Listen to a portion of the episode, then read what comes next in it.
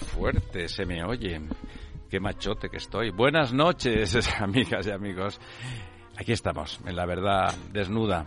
Por lo menos vamos a intentar desnudarla. Don Ramón, how are you? Buenas noches, pues hoy estoy un poco... Le veo cansado. Digamos, más que cansado, pensado, pensaroso. Pensaroso y pensativo. Estoy pensando en cosas eh, para organizar mejor el futuro inmediato, sí. Del mundo y del, de España, sobre todo. De España y de parte del extranjero. don Lorenzo. Muy buenas noches, don Ramiro. ¿Usted también está pensaroso? Yo también estoy pensaroso, pero, pero no tanto, no, no llego a tan al extranjero. Yo me quedo en un, en un entorno más, más, más próximo. Más doméstico. más doméstico, sí. que está pensando en el final de mes, pues acaba de empezar el mes, ¿eh? Va usted un poco. bueno, vamos ya cerca del 15, estamos ya para San es Isidro. Verdad, ya estamos en el 15, qué barbaridad. Bueno, bueno, todavía es, es día 10, pero vamos. No, no, es verdad, se nos pasa el mes de una manera, pero pero hay que hacer algo, don Ramón, usted que tiene mano, ¿esto qué es? Por pues Dios. Mire, mañana presento un libro en el Ateneo de Madrid, en la calle del Prado. No me lo puedo creer. Pues sí, sí, sí, además Creo que ha tenido usted alguna participación. Alguna, alguna. Siempre tengo participaciones y no cobro nunca nada. Está, está, editado por un amigo suyo que se llama Pimentel. Don Manuel Pimentel, qué gran tipo. En una editorial que se llama Almuzara. ¿Sabe usted qué significa Almuzara en... Me lo ha dicho Manuel no sé cuántas Los alrededores. Los alrededores de Córdoba era Almuzara. El alfoz. El alfoz de, de, de, de Córdoba. De, Córdoba sí. de Cordovita la Bella. Doña Almudena, que no le hemos dicho nada. Hola, buenas noches. Yo vengo de un homenaje que se le ha hecho a Sánchez Terán esta tarde en el CEU. A don Salvador Sánchez Terán. Que ah, nos bien. dejó hace poco también. Eh, que falleció y, y, bueno, lo ha presentado Javier Rupérez y han hablado Rafael Arias Salgado. ¿Qué ha dicho de él? Bueno, pues su gran contribución que hizo en la transición española. Fue un buen ministro de Transportes. Y lo bien que lo hizo en Cataluña. Sí, sí. Eh, que, que, eso siempre es, siempre es complicado. Y más y, en aquellos tiempos. Y con Tarradellas. Y Tarradellas bueno, además, Tarradellas ayudaba, hay que decirlo. Sí. Pero que Tarradellas se lo reconoció, además. Así es que Tarradellas sí. ayudaba. Con Tarradellas, la gente inteligente como Sánchez Cerán, eh, digamos que lo tenía mejor. Eran los dos inteligentes. Yo, yo tuve una relación muy buena con él en el Congreso en tiempos de la transición. Y últimamente, hace cuatro o cinco años, estuvimos montando una alternativa eh, para Cataluña y hablamos con Soraya cuando era la virreina de Cataluña en aquel temporada, aquella temporada con Rajoy. Sí, sí, que se pasaba la vida allí a saber creía, por qué. Rajoy era el sultán de Turquía y, y, la, y Sánchez Terán era un poco el organizador.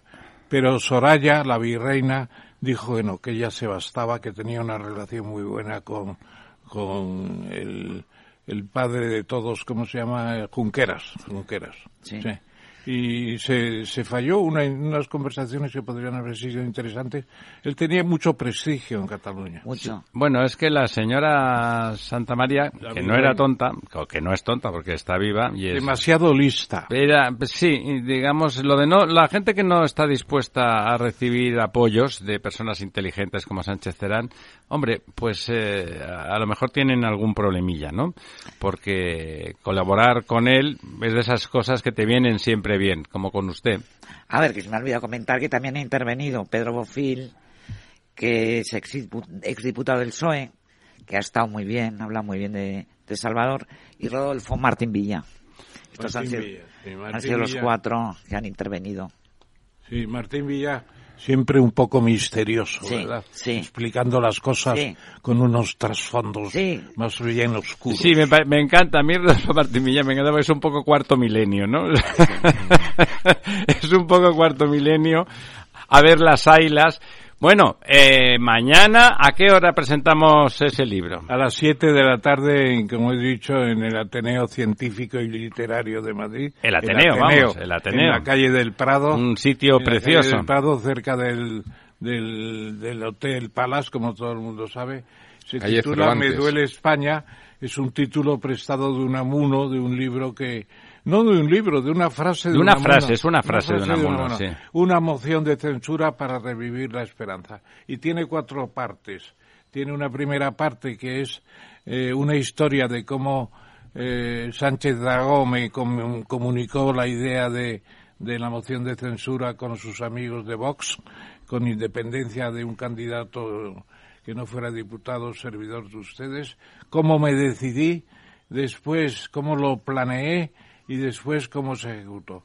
Y hay una parte que es una una, digamos, del diario de sesiones único, porque es el texto de lo que se habló allí, que es que eso no lo tiene casi nadie. Bueno, que es público y se puede ver, pero está bien ahí resumido, está, Está muy bien resumido. No, resumido no, la parte mía está entera. Transcrito. Y la tercera parte se refiere al texto completo de lo que yo había presentado y lo último, la cuarta, es una historia de la transición, desde los pactos de Aravaca en casa de Garrigues hasta los pactos de la Moncloa. Qué bonito. Pues, Bueno, ¿a usted le parece que, que ese, ese subtítulo de, una moción para la esperanza eh, lo sustenta el libro? ¿Hace usted una propuesta para la regeneración? La propuesta es lo que tenía escrito, que después en hablado fue un poco más breve, creo, pero es una No, no lo crea, fue, fue más breve, que yo lo había leído y se, se saltó usted la mitad. Habría sido muy largo si no. Y entonces lo que yo pienso es que todos esos temas son los que están saliendo todos los días. Desde el agua, fíjese usted que hablé del agua, hablé de los bosques, empezaron los incendios, seguí con no sé qué. Bueno, a ver si es usted un pájaro de mal agüero. No, un pájaro de mal agüero no, pero predictor, sí, predictor de algunas cosillas, sí. Y bueno, pues... ¿Nos tiene que doler España, don Ramón? Sí, a mí la frase me gusta, pero confieso que no me emociona demasiado, aunque la voy pensando y cada vez me gusta más. Pero, ¿por qué? Hombre, también decía José Antonio Primo de Rivera, mencionado, muy mencionado estos días en la prensa también, eh, cuando decía aquello, eh, queremos a España porque no nos gusta. Es otra manera de decir las cosas, ¿no? Queremos a España porque no nos Es más poético el me duele España, que es verdad que sabe mal que las cosas estén enfiladas tan regularmente, ¿no? Y, luego la gente normalmente lo que dice es eh, ¡Viva España! Don Ramón, no le invitamos a la gente a que vaya porque está lleno ya, ¿no? No, no, no que vayan, que vayan y compren el libro que... Y que hagan cola, que no quepan en el Ateneo. Con dedicatoria, con dedicatoria del autor. ¿Estará usted firmando? Sí, señor. Va a estar también Pimentel, el presidente. El editor, claro. editor y que ha tenido todo el interés del mundo en que este libro salga adelante. Ha puesto mucho interés. Para él es un libro, digamos, que marca un punto especial en su literatura. Y se lo agradezco mucho. Bueno, ella es una editorial que ya editan más de 300 títulos al año, o sea que no es una cosa tan fácil. Exactamente. Exactamente, vamos a ver. Yo creo que la gente va a responder mucho porque eh, mañana también en la tertulia de, de Capital Radio que tenemos con Luis Vicente Muñoz le vamos a dedicar un espacio. Y está aquí Unai Sordo. Muy bien, muchas gracias Unai por acompañarnos. Antes de invitamos a que esté aquí en la mesa redonda y no esté aburrido allí fuera. Además, eh, bueno, seguro que después podemos comentar también el tema que viene ahora. Tenemos una, tenemos a continuación una invitada, una invitada cuyo nombre pues es eh, ficticio porque tiene, eh, ha recibido, es de una asociación de psicólogos que, bueno, que han tenido pues algunos problemas por, por aplicar sus terapias, terapias de esas de hablar, o sea que no hablamos de electroshock ni de palizas en el calabozo, eh, y que, bueno, y que por eso, con, en relación a la polémica de, de, de, las trans, de los trans, del tratamiento, de cómo hay que enfocarlo, de cómo se decide, cómo una persona acaba decidiendo, eh, bueno, pues que, que, que, se siente, que se siente de otro género eh, hemos tenido aquí en el programa a muchas personas, mujeres sobre todo, hablando del tema, madres, diciendo lo complicado que es, que realmente, finalmente, mm, cuando se decide muy, muy, muy en la adolescencia, eso suele dar problemas en el, en el medio plazo. Nos comentaban de la asociación Amanda que al cabo, que las niñas, porque el 80% de las, de las personas que en la adolescencia eh, creen que tienen otro género, en casi todas, el 80% son niñas. lo cual hemos comentado otras veces, ¿no? Como las niñas, desde luego, tienen una transformación en la adolescencia mucho más drástica que los chicos, pues eh, también es más complicada y que después a los 19 años, en general, de ese 80%, eh, eh, otro 80% ha decidido que no. Y que eso es distinto, porque claro, sentirse trans es una cosa muy distinta a sentirse homosexual. O sea, una cosa es la orientación sexual y otra cosa es querer cambiar de género, ¿no? Eh, bueno, entonces vamos a, no sé si tenemos, ya la tenemos dentro, ya tenemos dentro. Si quieres, eh, Almudena, que has hablado tú con ella al principio, eh, preséntanos a, a Amalia, que supongo que estás. Amalia, ¿estás ahí al otro lado del teléfono? Amalia. Sí, hola, aquí estoy. Buenas noches. Hola, Amalia, buenas Muchísimas gracias por estar con nosotros. muchísimas gracias. Bueno, Hola. Amalia es psicóloga. gracias a vosotros. Es psicóloga y eres miembro de la red Casandra, que bueno, que, que lo que os une es hacer bien vuestro trabajo y, y bueno, lo que estás aquí un poco pues para explicarnos los problemas que estáis teniendo a la hora de, de hacer las terapias, ¿no? Porque la ley nueva, todo lo que no sea afirmativo mm, o es intentar curar al paciente, me estoy refiriendo a los temas de, disforia de género. O sea, se considera terapia de conversión y os pueden multar. Entonces, estás aquí un poco para explicarnos los problemas que estáis teniendo y si podéis hacer los diagnósticos. Sí, bueno, eh, a ver, efectiva, efectivamente lo, lo que nos está pasando es, eh, y es un tema además muy reciente, es que ante la, la pues eso, la, el, la- el mayor número, porque yo diría que es casi también una avalancha de, adolescentes chicas, como habéis dicho, con este problema, pues eh, muchas profesionales y profe- eh, nos ponemos en contacto para intentar saber cómo se puede trabajar esto y nos encontramos con que bueno pues con que hay una, una ley que nos dice que no podemos hacer el trabajo digamos basado en, en lo que hasta ahora habíamos eh, aprendido y, aplicado siempre que es eh, pues con un criterio científico y con una práctica clínica lo que decís basada pues en un poco primero pues explorar dejar ver qué pasa ver si hay otras eh, comorbilidades que eso bueno significa que es cuando hay otras enfermedades o problemas psicológicos ver también qué está pasando en la familia es decir hay un conjunto de cosas que, que, que acompañan al adolescente no viene solo con esto pero digamos que eh, lo que se nos prohíbe eh, expresamente además en la ley es abordar todo lo que tiene que ver con la identidad de género en una terapia o en una exploración psicológica. ¿Y entonces qué os queda por investigar si no podéis abordar eso?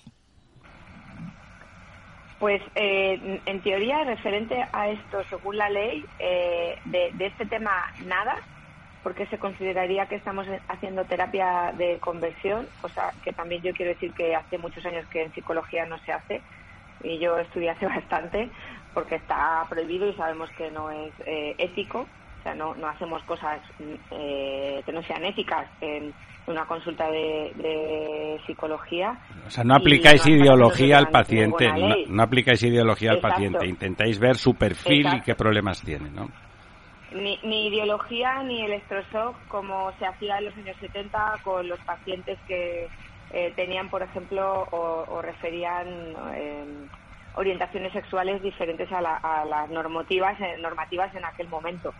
Eso ya digo que llevamos 40 años que, que no se practica y el problema es que ahora, como, como estáis diciendo, ¿qué, qué nos queda por explorar? Pues bueno, intentamos explorar eh, todo lo demás, todo lo que está rodeando a, a- estas chicas o niñas y el problema es que vemos que hay muchas cosas que la rodean. Eh, estamos viendo muchos casos de niñas que lo que tienen eh, es eh, depresión o que tienen ansiedad o son niñas en muchos casos con perfiles eh, de altas capacidades, con eh, también eh, en un porcentaje muy alto vemos niñas con, con características del espectro autista. Entonces, eh, es lo que comento, no vienen solo con disforia de género, vienen con muchas cosas y en otros casos además pues con contextos familiares difíciles. Había, recuerdo, no sé si te acuerdas, Almudena, que la, la hija de, la portavoz del grupo Amanda escribió un libro después un médico que, que, justamente ella pues bueno eh, cuando era jovencita cuando era adolescente pues creía que, que, que, quería ser un chico y tuvieron ahí y al final escribió un libro interesante que el título es irónico, pero que... Mamá soy trans. Mamá soy trans, y que al final yo pensaba que como realmente la madre había estado muy preocupada por el tema, pues bueno, que al final simplemente pues la chica había decidido que eso era lo que ella era, ¿no? Sin, sin más. Y era al revés. Parece ser que justamente en el psicólogo, a los psicólogos a los que fue a ver, para, para encontrarse, a ver hasta qué punto lo que sentía, pues era algún problema colateral o si, si realmente pues tenía una, una personalidad que se podía fijar como, como masculina directamente, pues al final resulta que es que le orientaban, era al contrario, había una terapia de conversión en la dirección de que se convenciera de que lo que pasaba que es que ella era trans, ¿no? Ella, ella se expresaba libremente, sus padres además eran una familia de izquierdas, liberales, que no tenían mayor problema, excepto que, que bueno, que, que eso como, esa conversión al revés, ¿cómo, ¿cómo lo ves? ¿Vosotros percibís que justamente las terapias de conversión que están mal, porque están mal, digamos, o vamos, a mí me parece también que están mal, en cambio, según el punto de vista, tienen buena prensa? A ver, eh, yo creo que el problema es, eh, desde mi punto de vista y cosas que, comentamos a veces en la red, eh, no, no es que se no es que se convierta, es que el problema es que cuando tú a una persona que está con muchas dudas, con mucho dolor emocional, cuando no sabe lo que le pasa y le das una respuesta, que puede ser por ejemplo esta, y de repente además esa persona de entender un poco lo que le pasa, eh, se pone a mirar en internet y empieza a leer cientos de testimonios donde se identifica y a estas edades lo que las personas quieren es identificarse y pertenecer a algo y saber qué les pasa, es como que le dieras eh, el santo grial, es decir, le has dado una respuesta a todo su sufrimiento y le dan también, eh, de esa manera es como si sé lo que me pasa tengo una solución. Bueno, ahí es, cuando, decís, cuando, decís, habláis de disforia, disforia de género, porque disforia creo que es lo contrario de euforia. Es decir, uno está tranquilo con su género, eh, etcétera, etcétera, y está eufórico. Pero si no está tranquilo, está disfórico. Igual que uno puede ser utópico o estar en la o distópico. Entonces, eh, ¿qué hacéis vosotros ante estas situaciones? Porque si además os amenazan con multas hasta de 120.000 euros si os desviáis en la exploración, es peligrosísimo lo que tenéis ahora entre manos. Y trabajar es peligroso.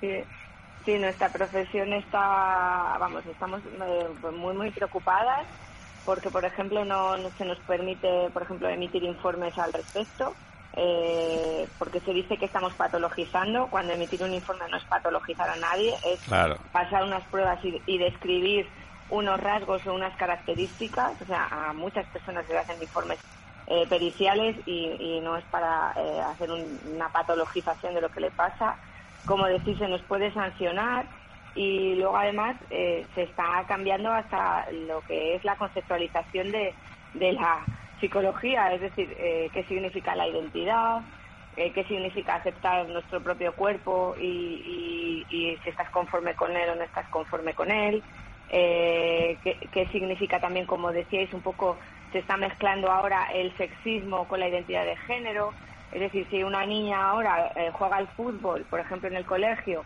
y juega más con niños que con niñas, resulta que los profesores tienen que pensar que puede que esta niña en realidad sea un niño y empiezan un protocolo, es decir, conversión eh, de, de, identidad de género. O sea, detrás de esto sí que es conversión. Porque una niña que quiere jugar al fútbol no es un niño. Efectivamente. o sea, mi hija jugaba al fútbol porque todos sus hermanos y sus primos estaban rodeados de chicos y jugaban al fútbol. y, y las diversas leyes en la línea de que estamos descubriendo la, ¿cómo se llama eso?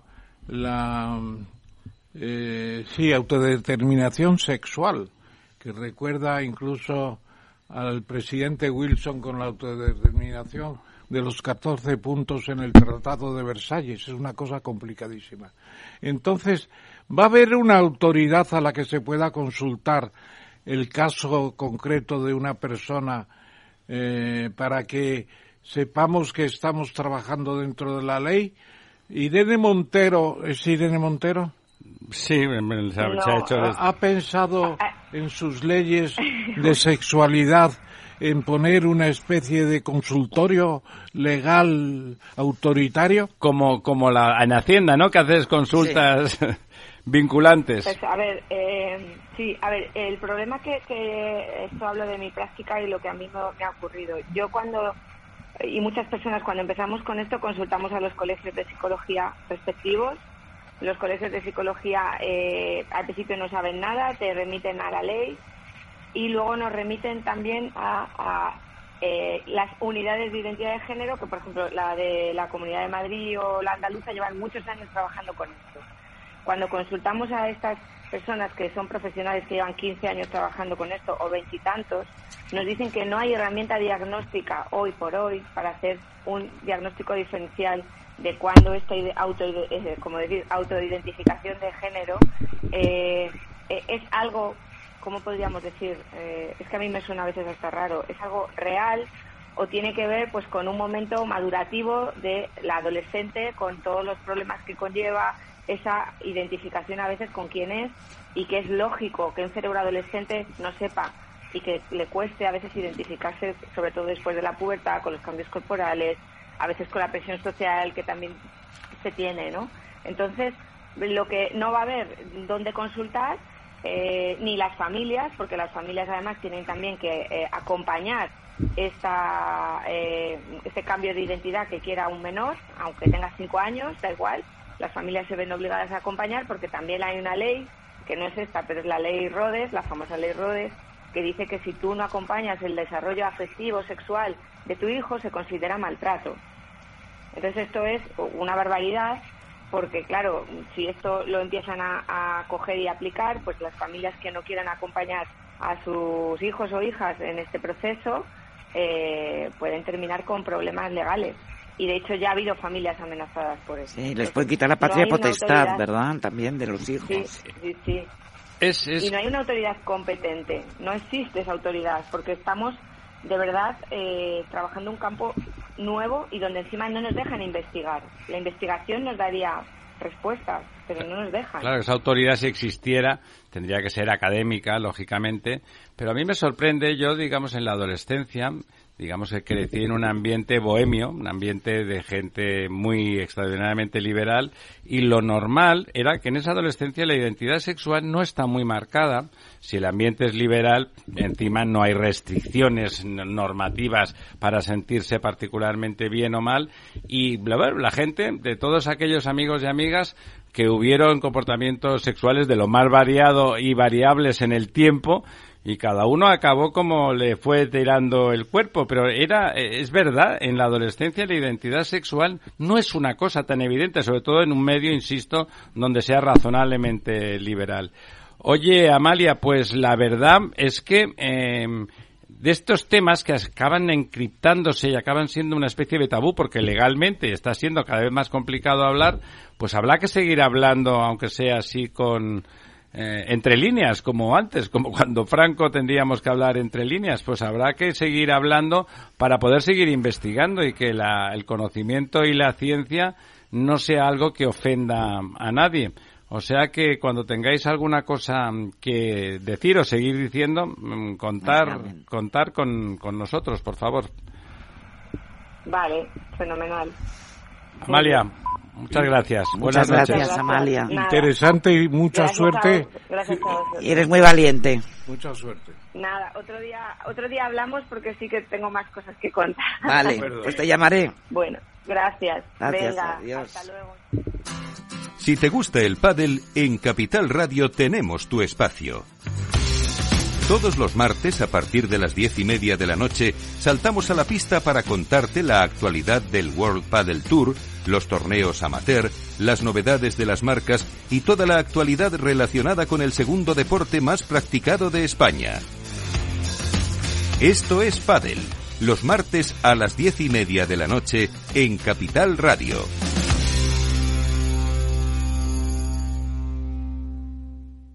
La verdad desnuda. Ramiro Aurín.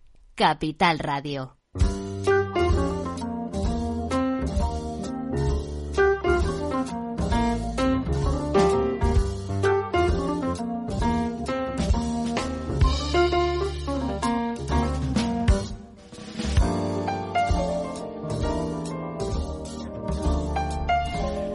Bueno, pues aquí estamos de vuelta, como, estos temas delicados, ella estaba preocupada, Amalia, volveremos, a, los temas eh, son desgranables de forma lenta. Nos acompaña, ya hemos dicho que se ha sentado con nosotros de, inmediatamente que ha llegado, hoy muchas gracias al secretario general de Comisiones Obreras. Eh, bueno, Comisiones Obreras es una institución en este país desde desde siempre en lo que se refiere a mi a mi vida personal eh, realmente tiene décadas eh, y hoy bueno Unai Sordo podría sentarse en esta mesa en cualquier momento y siempre sería del mayor interés. Hoy lo es especialmente no hoy se ha firmado un, un acuerdo y le iba a llamar bonito, porque me parece esos acuerdos que realmente se firmen entre los agentes sociales después de discutir, como no queda otra, pero un acuerdo que, que suena bien, que, que tiene una duración en el tiempo interesante y donde, bueno, pues después de una discusión ardua y de alguna algún parón en algún momento se ha llegado se ha llegado a una conclusión que tiene. ¿Están ustedes contentos? Sí, estamos, estamos satisfechos porque yo creo que el contenido del acuerdo es muy, muy relevante y el momento también, ¿no?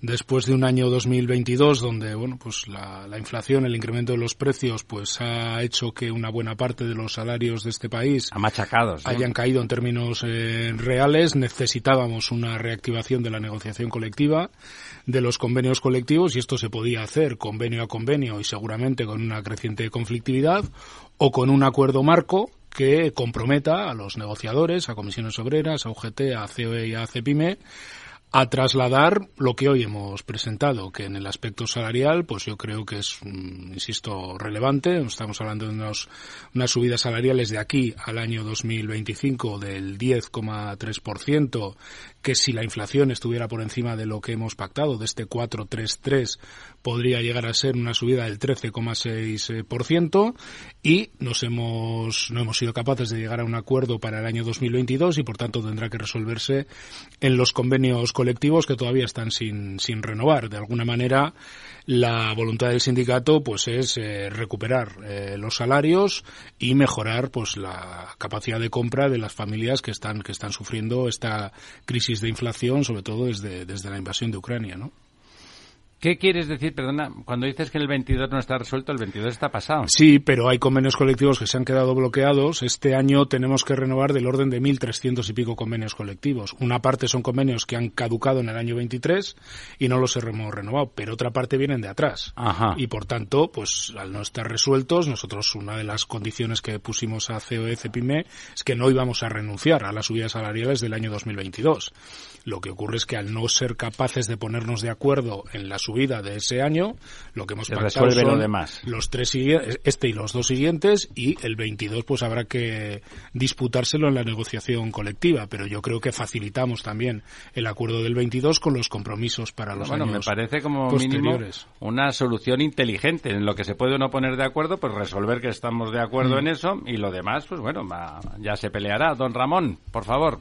Hombre, pues yo creo que tenemos delante de nosotros en esta mesa redonda a la que nos alegra mucho que venga el secretario general de Comisiones Obreras. Nos conocemos hace tiempo y nos vimos hace unas semanas en un desayuno de trabajo de esos de nuevo foro, que son muy interesantes, por cierto. cierto. Y entonces eh, le planteé a Unai que la posibilidad de venir a la radio un día, estaba de acuerdo, y creo que ha sido muy bueno precisamente que coincida con el día de hoy, que habéis firmado, lo cual es una, un acuerdo bastante elástico, por así decirlo. Flexible, eh, ¿no? Sí, flexible, flexible, deslizante en el tiempo y además con cláusulas de escape, por ejemplo, la idea de que si la inflación fuera más, pues lógicamente hay que subir un punto por lo menos al año. Es un algoritmo inteligente. Luego el, hecho de 10% en total en los próximos, me parece que cinco años. Tres, tres, años. Tres años. Bueno, es, lo que se echa de menos es alguna cosa seria sobre productividad. Pues es curioso, porque las paradojas de la vida, en la negociación salarial de este acuerdo, eh, las organizaciones empresariales en general eran muy remisas a vincular las subidas salariales a la evolución de los precios, que las cláusulas de revisión salarial se desligaran de la inflación. Y esta es una vieja mm, proclama de COE, en teoría. Decían, ¿no? Es que la situación de los sectores y las empresas es muy distinta la inflación, mm, bueno, pues es una es un magma, es un sí, es una media rara, ¿no? Es una media que se sale de la lógica de cada empresa y de cada sector y hay que ligar más la evolución de los salarios a la marcha real de la productividad, a la marcha económica real de las empresas y de los sectores, ¿no? Y les cogimos la palabra y dijimos que estábamos dispuestos a ligar las cláusulas de revisión no solo a la inflación, sino a la marcha económica de los sectores y de las empresas. Eso sí, que necesitábamos un indicador público en función de los datos que dispone la Seguridad Social y la Agencia Tributaria para configurar ese indicador y determinar cuál es la situación real de los excedentes de las empresas de cualquiera de los convenios colectivos que existen en España, porque hoy en día cualquier empresa en España en su boletín de cotización tiene que poner un código donde se referencia a un convenio colectivo, con lo cual ese tratamiento de los datos permite generar indicadores muy fiables de cuál es la marcha real de las empresas. Y eso ha sido imposible porque las organizaciones empresariales se han opuesto, han dicho que eso era intervencionismo y meter al gobierno en la negociación, y se han opuesto a conocer ese indicador que, en mi opinión, lo que tendría que hacer era dotar de información simétrica a quienes negociamos los convenios colectivos sobre la marcha real de las empresas, ¿no? Y por tanto, pues es curioso que cuando hemos cogido la palabra, pero eso sí, buscando indicadores fiables, e indicadores objetivos y no como dice cada uno que le va en su empresa o que le va en su sector, pues nos hemos encontrado con la negativa y hemos vuelto al viejo esquema de vincular la, la cláusula de revisión salarial a la marcha de la inflación topada en un punto cada uno de los tres años, pudiendo llegar en efecto el incremento salarial a un 13,6% de aquí al año 2025 si los precios subieran más que un 4, más de un 3 o más de un 3, que tampoco está en ninguna de las previsiones pero cualquiera sabe saber, tal como está el mundo, ¿no? Aquí tengo un, recorte que precisamente está en este tema y lo voy a leer entero porque son dos líneas y creo que está muy bien redactado. Los sectores y empresas adoptarán el acuerdo salarial con situaciones muy desiguales de crecimiento, resultados o incidencia del incremento del SMI, del salario mínimo interprofesional. Claro, Efectivamente, esto es abrir cada convenio a un debate de cómo está la empresa y cómo va a hacerse el reparto de los de los provechos de la empresa entre trabajadores, empresa, inversiones indispensables de mantenimiento, etcétera, etcétera. Ahí esos esos eh, indicadores de empresas que dices habéis empleado mucho en el pasado y actualmente. ¿Tenéis un modelo? Los, informes del Banco de España, por ejemplo, sobre situación de las empresas. Nosotros lo que planteábamos era construir ese indicador. Hay datos, ya. La Hacienda Pública hoy en día tiene una recopilación de datos, claro, tiene un agregado de datos de empresas de muchísimas certidumbres porque recoge, lógicamente, todas las declaraciones de IVA soportado, de IVA repercutido, de amortizaciones, bueno, todos los datos económicos, hoy en día con una utilización relativamente sencilla del Big Data, se pueden extrapolar y se pueden agregar y se pueden desagregar para tener una información muy, muy fiable de los, de los convenios colectivos, ¿no? Por otro lado, el modelo de negociación colectiva en España, que se basa, como, como saben, en convenios de carácter sectorial, pero también en convenios de carácter de empresa, cumple yo creo que relativamente bien esa función de tener un marco de protección general para todas las empresas de un sector con la necesidad de concreción con los convenios de empresa de la situación real de, de, ese centro de trabajo o de esa empresa, porque un convenio no solo regula salarios, además, ni siquiera principalmente regula salarios, regula muchas más, más cosas sobre sociales, distribución del tiempo de trabajo, forma, en fin, una variedad de, de situaciones que desde los marcos generales, sectoriales, y no digo ya de un acuerdo estatal como que hemos firmado, no, no se puede regular. Nosotros no podemos regular desde un acuerdo general los periodos mínimos de llamada en el fijo discontinuo de la hostelería de Cádiz o de las conservas en Vizcaya, por decir algo. Tendrá que haber convenios colectivos que lo marquen, pero sí emplazamos a que se regulen estas cosas. Y yo creo que esto es un valor muy importante porque hay que darle mucha cualidad a la, a la negociación colectiva en el ámbito salarial, en el ámbito de la contratación, en el ámbito de la, de la transformación digital de las empresas, en el ámbito de la formación permanente. Yo creo que es uno de los grandes valores también de este acuerdo, ¿no? Tratar de dar más cualidad a, los contenidos del convenio colectivo, que ya no puede limitarse a negociar salario, jornada, permisos y tres cosas más, sino que tiene que afrontar una complejidad pues, complejidades y transformaciones bastante bastante importantes. Eh, don Lorenzo, decía Unai que me parecía interesante, ¿no? La idea de hacer crear eh, indicadores, algoritmos que permitan valorar la productividad, esa de que hacemos hablamos siempre y que usted dice que es difícil de medir en general, ¿no? Sí. ¿Le parece que se podría construir ese sofisticadamente, ¿no? Me parece la propuesta como mínimo es eh, es franca en el buen sentido, o sea, intentar con todos los datos generar algoritmos que permitan decir en entornos concretos, razonablemente pequeños, que, la productividad es de un tipo. ¿Usted cree que eso que se econometra es eh, viable? Eh, bueno, yo, yo antes de responder a tu pregunta, eh, permíteme en, primer lugar, en primer lugar dar la enhorabuena al secretario general de Comisión Obrera porque yo creo que hoy lo que se ha hecho ha sido una demostración de que los mercados funcionan, ¿no? Es decir, el mercado de trabajo, sus representantes, por la parte de la oferta, la demanda, pues pueden llegar a acuerdos al margen de la intervención política o la intervención del gobierno, de las distintas administraciones, y llegan a un acuerdo, eh, pues satisfactorio, aparentemente, para, para ambas partes, porque así al menos lo habéis... Este, se ha firmado, ¿no? Eso es. A ver, yo, yo soy un poquito crítico en general en economías como la española, en economías desarrolladas, la idea permanente de fijar la productividad, o sea, el salario en función de la productividad. Porque en cuanto entras en economías donde el, el sector principal son sector servicios, ¿cómo mide uno la productividad de un camarero? Es decir, uno puede medir la productividad en un proceso industrial, una fábrica de vehículos, donde realmente hay unos turnos, eso, hay un proceso, digamos, de eficiencia en todo el proceso productivo y es fácil poder medir en función de resultados una serie de parámetros, etcétera, y ahí sí que entrarían modelos capaces de medir esa productividad, evolución de la productividad, etcétera, ¿no? Pero claro, cuando uno se enfrenta a que parte de la productividad está marcada por la demanda existente en, la, en, el, negocio en el momento en el momento, etcétera, pues esto se torna un tanto difícil. Es decir, que también habría de alguna forma que medir la productividad de otros factores de producción la productividad del capital, digamos, si, es correcto o no ese, negocio invertido o no ese sector terciario, esto es difícil, ¿no? A ver, yo defiendo eh, históricamente, y ahora un poco eh, voy en, esa línea, yo defiendo históricamente que en España tenemos salarios muy bajos.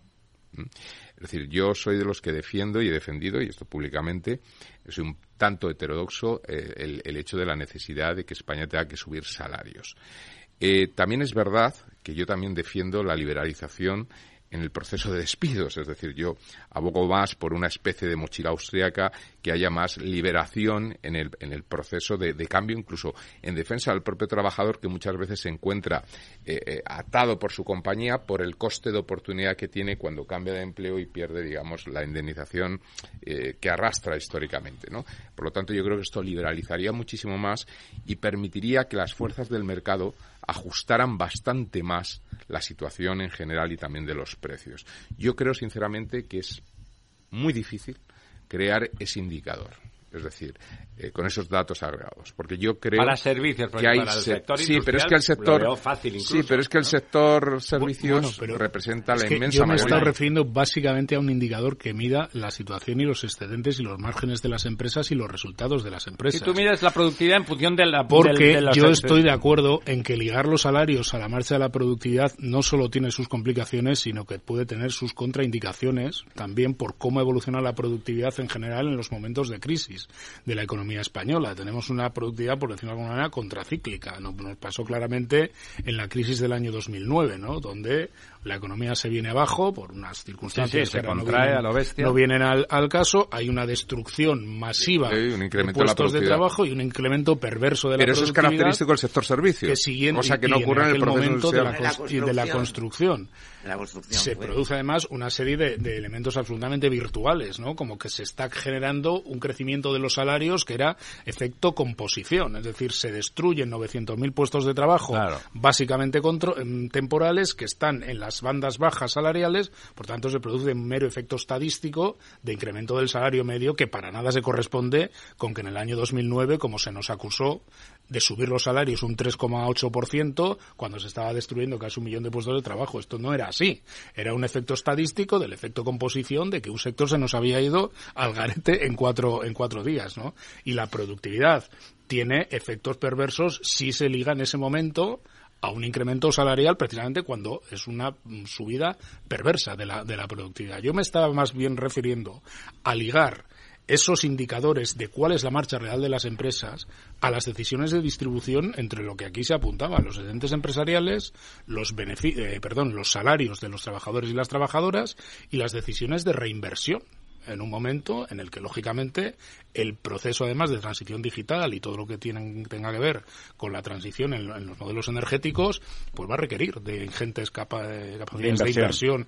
y de adaptación de la, de la, economía, ¿no? Yo me refería más a esos indicadores, porque yo también comparto, pero esto también lo dice mucho CEOs de la productividad, y yo les digo, yo no estoy muy de acuerdo, porque creo que es incluso contraindicativo en muchos casos por cómo funciona eh, la, la, economía española y por las características que ha tenido nuestro tejido productivo, ¿no? que ha tenido pues serias deficiencias estructurales que ahora habría que corregir a través de las transformaciones y la liberalización, la mochila austríaca, no, la yo, liberalización. Yo, yo no comparto coste. la idea. Yo creo que el, el, hemos dado con la tecla en esta crisis pandémica, de esta crisis pandémica para aquí, ¿no? Yo creo que España tiene una secuencia de crisis en las que casi siempre, para hacer frente a, a, a los, a las bajadas de la economía, a las crisis, a las, las recesiones caídas, económicas, sí. se favorecía a los despidos masivos y se abundaba en una precarización de la contratación, con la idea de permitir a las empresas el ajuste externo mediante el despido y eliminando supuestas trabas a la contratación, tratar de luego reincorporar a los trabajadores. Los efectos han sido tasas de paro altísimas y una cronificación de la temporalidad como fórmula de ajuste de las empresas a los ciclos económicos, que yo creo que ha tenido unos problemas enormes de consolidación del empleo, de las cualificaciones. ¿Cómo ajustas entonces en época de crisis? Pues yo creo que hemos dado con la tecla. Es verdad que no se puede hacer siempre invirtiendo 40.000 millones de euros en mantener los ERTES, en socializar temporalmente los empleos, pero hemos dado con la tecla tratando, porque se ha demostrado que una economía como la española también se podían aplicar fórmulas que tradicionalmente, por ejemplo, viene utilizando la economía alemana. Siempre se nos decía, no se puede hacer el famoso contrato alemán, la reducción temporal del dual. tiempo de trabajo. El no, dual. el dual no, el, no, el, contra, el, el el temporal, es que no sí. sé pronunciarlo. Suspensión el temporal, sí. o algo así, que es una suspensión temporal del empleo eh, reduciendo las jornadas y con una prestación social que contribuye un reparto del empleo a mantener el, el, las rentas y se evitan así los despidos y donde Alemania sorteó mucho mejor la crisis del 2009, ¿no? Se nos decía no se puede hacer porque aquella es una economía más industrial y la española más terciarizada. Es verdad que es más fácil con y la industria. Mucho más. Yo vengo de Euskadi y sé que eso es así porque en el 2009 utilizamos los ERTES, cuando no se llamaban ERTES. Se llamaban expedientes de regulación, eh, de extinción o de suspensión de jornada y salvaron una parte del empleo. ¿Dónde se dio? En la gran empresa y en la gran empresa industrial. En esta crisis hemos demostrado que también se puede hacer en otro perfil de empresas mediante el recurso a los ERTES y a los mecanismos red, que es lo que hemos metido en la reforma laboral, para tratar de romper esa vieja inercia de la contratación temporal precaria barra despido.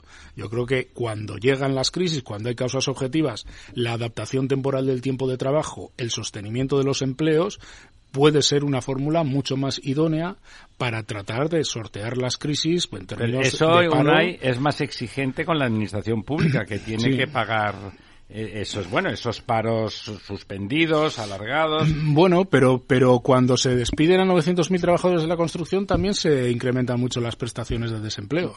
También, también. Mucha parte del problema lo teníamos porque era una pura inercia en la gestión de, de personal, en la gestión de las empresas, en los asesoramientos externos que tienen las empresas y que llevaba la solución fácil del contrato temporal y el despido. Y yo creo que esta inercia hay que tratar de cambiarla. ¿Te parece que la suma de beneficios, en el mejor sentido la expresión es mejor con el sistema. Eh, en el sector de servicios, yo creo que en el sector industrial está claro. ¿eh? En el sector industrial es la idea esa es mejor que la otra, sin duda. En el sector servicios, ¿te parece que la suma no supone más carga? carga que a lo mejor está justificada socialmente, ojo, ¿eh? Carga que a lo mejor está justificada puede, socialmente. Puede suponer más carga, pero hay que ver también mm, lo que eso genera de cara a la estabilización del empleo, de cara a cometer las crisis mm, de una forma mucho menos dramática que con menos el incremento del, ¿no? del, paro al 20, al 22, al 26% como hemos tenido en otras en otras crisis, de cara a recuperar eh, de forma transitoria el, o sea, de recuperar de forma mucho más rápida el, el empleo, de cara a garantizar la estabilidad también en los ingresos de la gente y por tanto la propensión al consumo. El otro día daba el Banco de España un dato que me parece muy importante, ¿no? Han establecido unas comparativas entre la propensión al consumo de las personas eh, o de los hogares cuyo cabeza de familia tiene un contrato, o cuya cabeza de familia tiene un contrato temporal o tiene un contrato indefinido. Y la parte de la renta que percibe el temporal y dedica al consumo es el 0,72% es el 72% y la parte que dedica el indefinido es el 81%. Claro, está más tranquilo, da ¿no? una tranquilidad importante y genera mucho más estabilidad y muchos menos eh, vaivenes en, la, en el consumo interno, en la demanda interna, en la tranquilidad de la, de la gente. Por tanto, yo creo que es un esquema que vale la pena explorar porque nos ha dado bien buen resultado. Es verdad que en una situación muy inédita y muy concreta, ¿no? Porque prácticamente es que hubo medio millón de empresas en ERTE, claro, no, no, no puede sí, ser que esto, sabiendo que Europa te responde en ese que momento. Europa te responde, pero bueno, también es una lectura que hay que sacar de lo que ha ocurrido en Europa. Es decir, frente a las exigencias de devaluación interna acelerada, de consolidación fiscal a lo bruto en los países, pues hemos articulado en Europa un fondo de recuperación de casi un billón de euros y sumas Plan. Sur y Sí, sí. los Next Generation que, que si te lo cuentan en marzo o en abril del año 2020 no se lo cree nadie. Yo comparecí en la, en la, en la Comisión Parlamentaria de Reconstrucción en el Congreso de los Diputados, planteamos esto y todavía parecía una utopía. Estábamos hablando de abril del año 2020. Bueno, pues hoy tenemos unos Next Generation que están impulsando una transformación digital y energética del continente, o que debieran hacerlo al Bueno, menos. ¿no? deberían de hacerlo, sí. Sí, yo hay, hay, hay otro tema que a mí me, me preocupa. Te- eh, no, te- a, mí, a mí me parece interesante el planteamiento de Unai. Creo que, una vez más, como la economía es tan diversa en los países desarrollados como el nuestro, felizmente desarrollados, pero muy terciarizado, con algunas zonas de terciarización raritas, ¿no? Como más el sector hostelería, etcétera, que aquí es muy importante.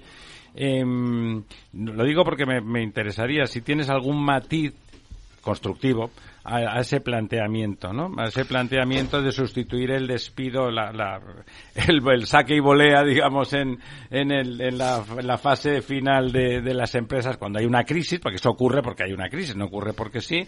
Y si te parece que un país como el nuestro, es decir, con, con unos fondos públicos limitados, que está muy bien cuando va bien y cuando va mal, pues eh, no tiene fondo de armario. Si es, si te parece que eso es explorable, intenta y, y articulable de una forma sistemática, o si incluso se podría asumir que consolidarlo en sectores donde eso se puede hacer claramente, como el industrial, y en los demás ir explorando No, eh, mecanismos. Yo, yo- yo creo que, que, eh, tal como, como lo ha expresado Unai, y le doy la razón, los artes pues al final han funcionado, ¿no? Es decir, es un, es un proceso que ha permitido pues pasar la mayor caída del PIB en, de la historia desde la de guerra este civil, país, sí. desde la guerra civil, pues ha, ha permitido que de alguna forma no haya una crisis social asociada a este proceso de crisis económica de paralización total de la economía. Lo que ocurre es que yo voy o iba un poquito más allá, es decir, en una situación no tanto de crisis, sino una situación normal de la economía o incluso una situación de crecimiento intenso, eh, lo que yo planteo es que las indemnizaciones tal y como están planteadas en la actualidad suponen un lastre para el propio trabajador y para el sistema en términos de eficiencia. Me explico. Si una persona lleva trabajando en una empresa 15 años y tiene derecho a una indemnización, pongamos, de 70.000 euros, ¿no? El hecho de cambiar el de empresa, que siempre supone una cierta aventura, pues porque puedes cuadrar o no en la nueva en el nuevo esquema empresarial etcétera es renunciar a esos 70.000 euros eh, con lo cual eh, pues al final uno tiende a quedarse donde está y eso en términos de eficiencia global del sistema es una ineficiencia absoluta. Y luego en términos del propio trabajador también, porque son pérdidas de oportunidades. Es decir, se tiende a un inmovilismo que no digamos, no beneficia a la economía en general. Mientras que un sistema en el cual como ocurre con el esquema este en el que uno puede lastrar o arrastrar ese proceso de indemnización más global, que da mucha más libertad, flexibilidad, es decir, que realmente el mercado de trabajo empieza a funcionar realmente, tanto por parte del trabajador como por parte de los empresarios. Y yo creo que eso es algo que falta por explorar en este país y que, y que eh, precisamente en sectores no tan ingenieriles en el sentido de tan fácilmente eh, programables y como sería Sí, más- el más tecnificados, industrial y sí. tecnificados, sino el sector servicio, permite una movilidad mayor y hay una pérdida de eficiencia general. De todas formas, y ya termino por dar la, la palabra a otros, hay otro tema que me gustaría, eh, por lo menos que me transmitieras la sensibilidad que hay desde los sindicatos por el proceso de la pirámide invertida. A mí la pirámide invertida es un tema que como economista me, me preocupa mucho. Me preocupa y además creo que van a cambiar muchas reglas del juego. No sé si esto lo estáis barajando, etcétera, porque se va a producir un cambio en todos los mercados, pero principalmente en el mercado de trabajo. Y ya dejo otro. La pirámide invertida pobla- por- De poblacional. poblacional, sí. sí, sí, sí, sí. A ver, yo estoy contigo que en esta crisis hemos- hemos salido mucho mejor eh, gracias a los ERTE. De todas maneras, la crisis ha tenido forma de K. Ha habido sectores que han ido para arriba y sectores que han ido para abajo.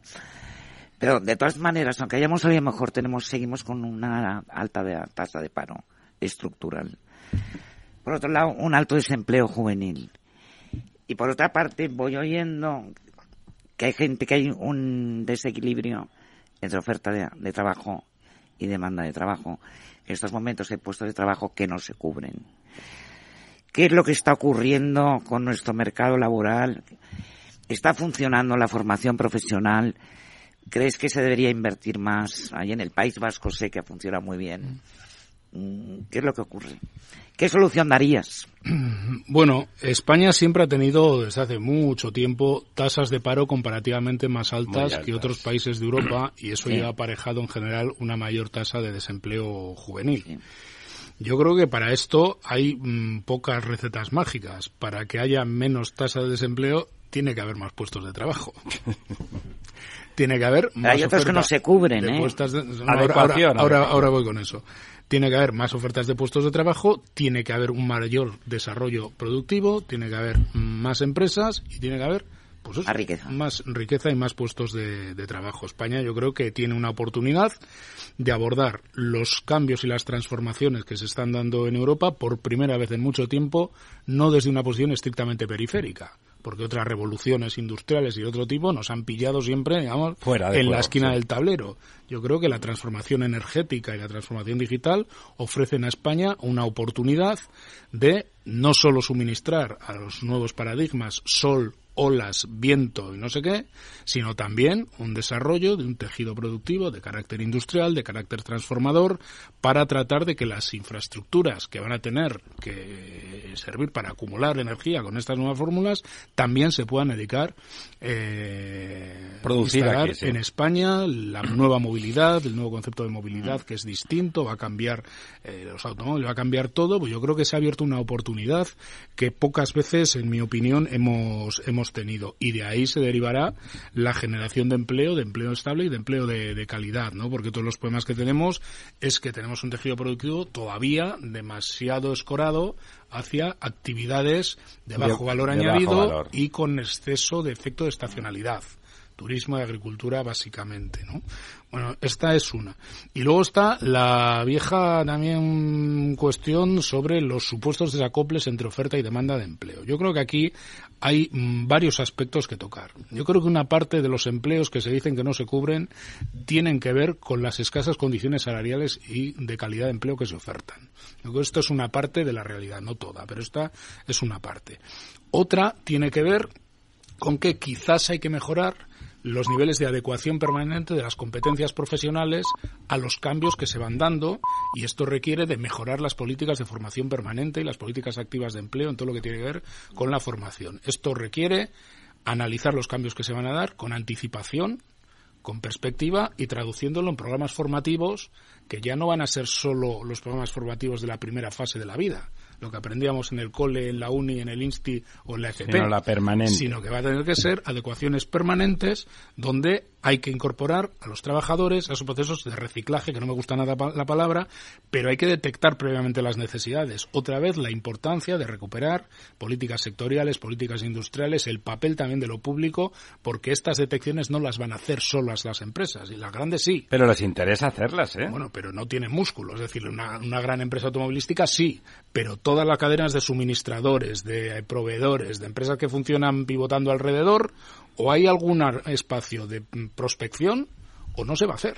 O sea, otra vez la necesidad de combinar ahí una, una acción pública ah, potente, ¿no? Y luego yo creo que hay otro problema, que unas, algunas de nuestras actividades generan efectos inflacionarios alrededor de donde se desarrollan que prácticamente impiden a la gente poderse desplazar de unos sitios a otros. Yo cuando oigo las cosas que se hablan de la no movilidad geográfica en España para aceptar según qué puestos de trabajo, digo, pero bueno, ¿pero de qué se extrañan? ¿Quién se va a ir a trabajar por 1.500 euros a un sitio donde por un catre para dormir a las noches tienes que pagar 800? Pues nadie en su sano juicio. Es decir, tenemos sobresaturación de algunas actividades en algunos periodos del año que generan unas inflaciones enormes alrededor porque están pensadas para consumos de otro nivel. El problema de la vivienda es un problema enorme en nuestro país, un problema enorme, es un desastre económico. El modelo de vivienda propietarista y como bien de inversión y tiene unas unas ineficiencias para el resto de la economía, en mi opinión, enorme y seguimos sin quererlo ver del, del todo, aunque ahora algo se ha apuntado con la ley de la, de la vivienda, pero creo que eso es el componente de por qué en España hay ciertos desacoples entre oferta y demanda. Parte tiene que ver con no correr lo suficiente a los cambios que se producen en los, en los requerimientos de los puestos de trabajo. Esto es una parte, otra parte son bajos salarios y otra parte, pues ot- otras ineficacias, como la que he dicho con un ejemplo muy concreto. ¿Quién se va a ir a trabajar a la costa por 1.400 euros y tiene que pagar 600 por dormir o 700? La última para don Ramón. Sí, la última, muchas gracias. La primera es sobre lo que comentaba, comentaba Lorenzo de las indemnizaciones por, de- por despido, que siguen siendo una cosa muy importante y da lugar a un quietismo tremendo. Claro, los lastre. 60.000 mm, euros acumulados ahí es la herencia. Claro, Para pero eso genera la ineficiencias herencia. en el No sistema. puede renunciar a eso. Vais, eh, primera pregunta, pero no me contestes a la- hasta, hasta la siguiente, por favor. Mira, eh, la pregunta es, ¿vais a estudiar el tema de las mochilas seriamente en el futuro? Porque yo creo que eso hay que resolverlo. La mochila austriaca, ¿no?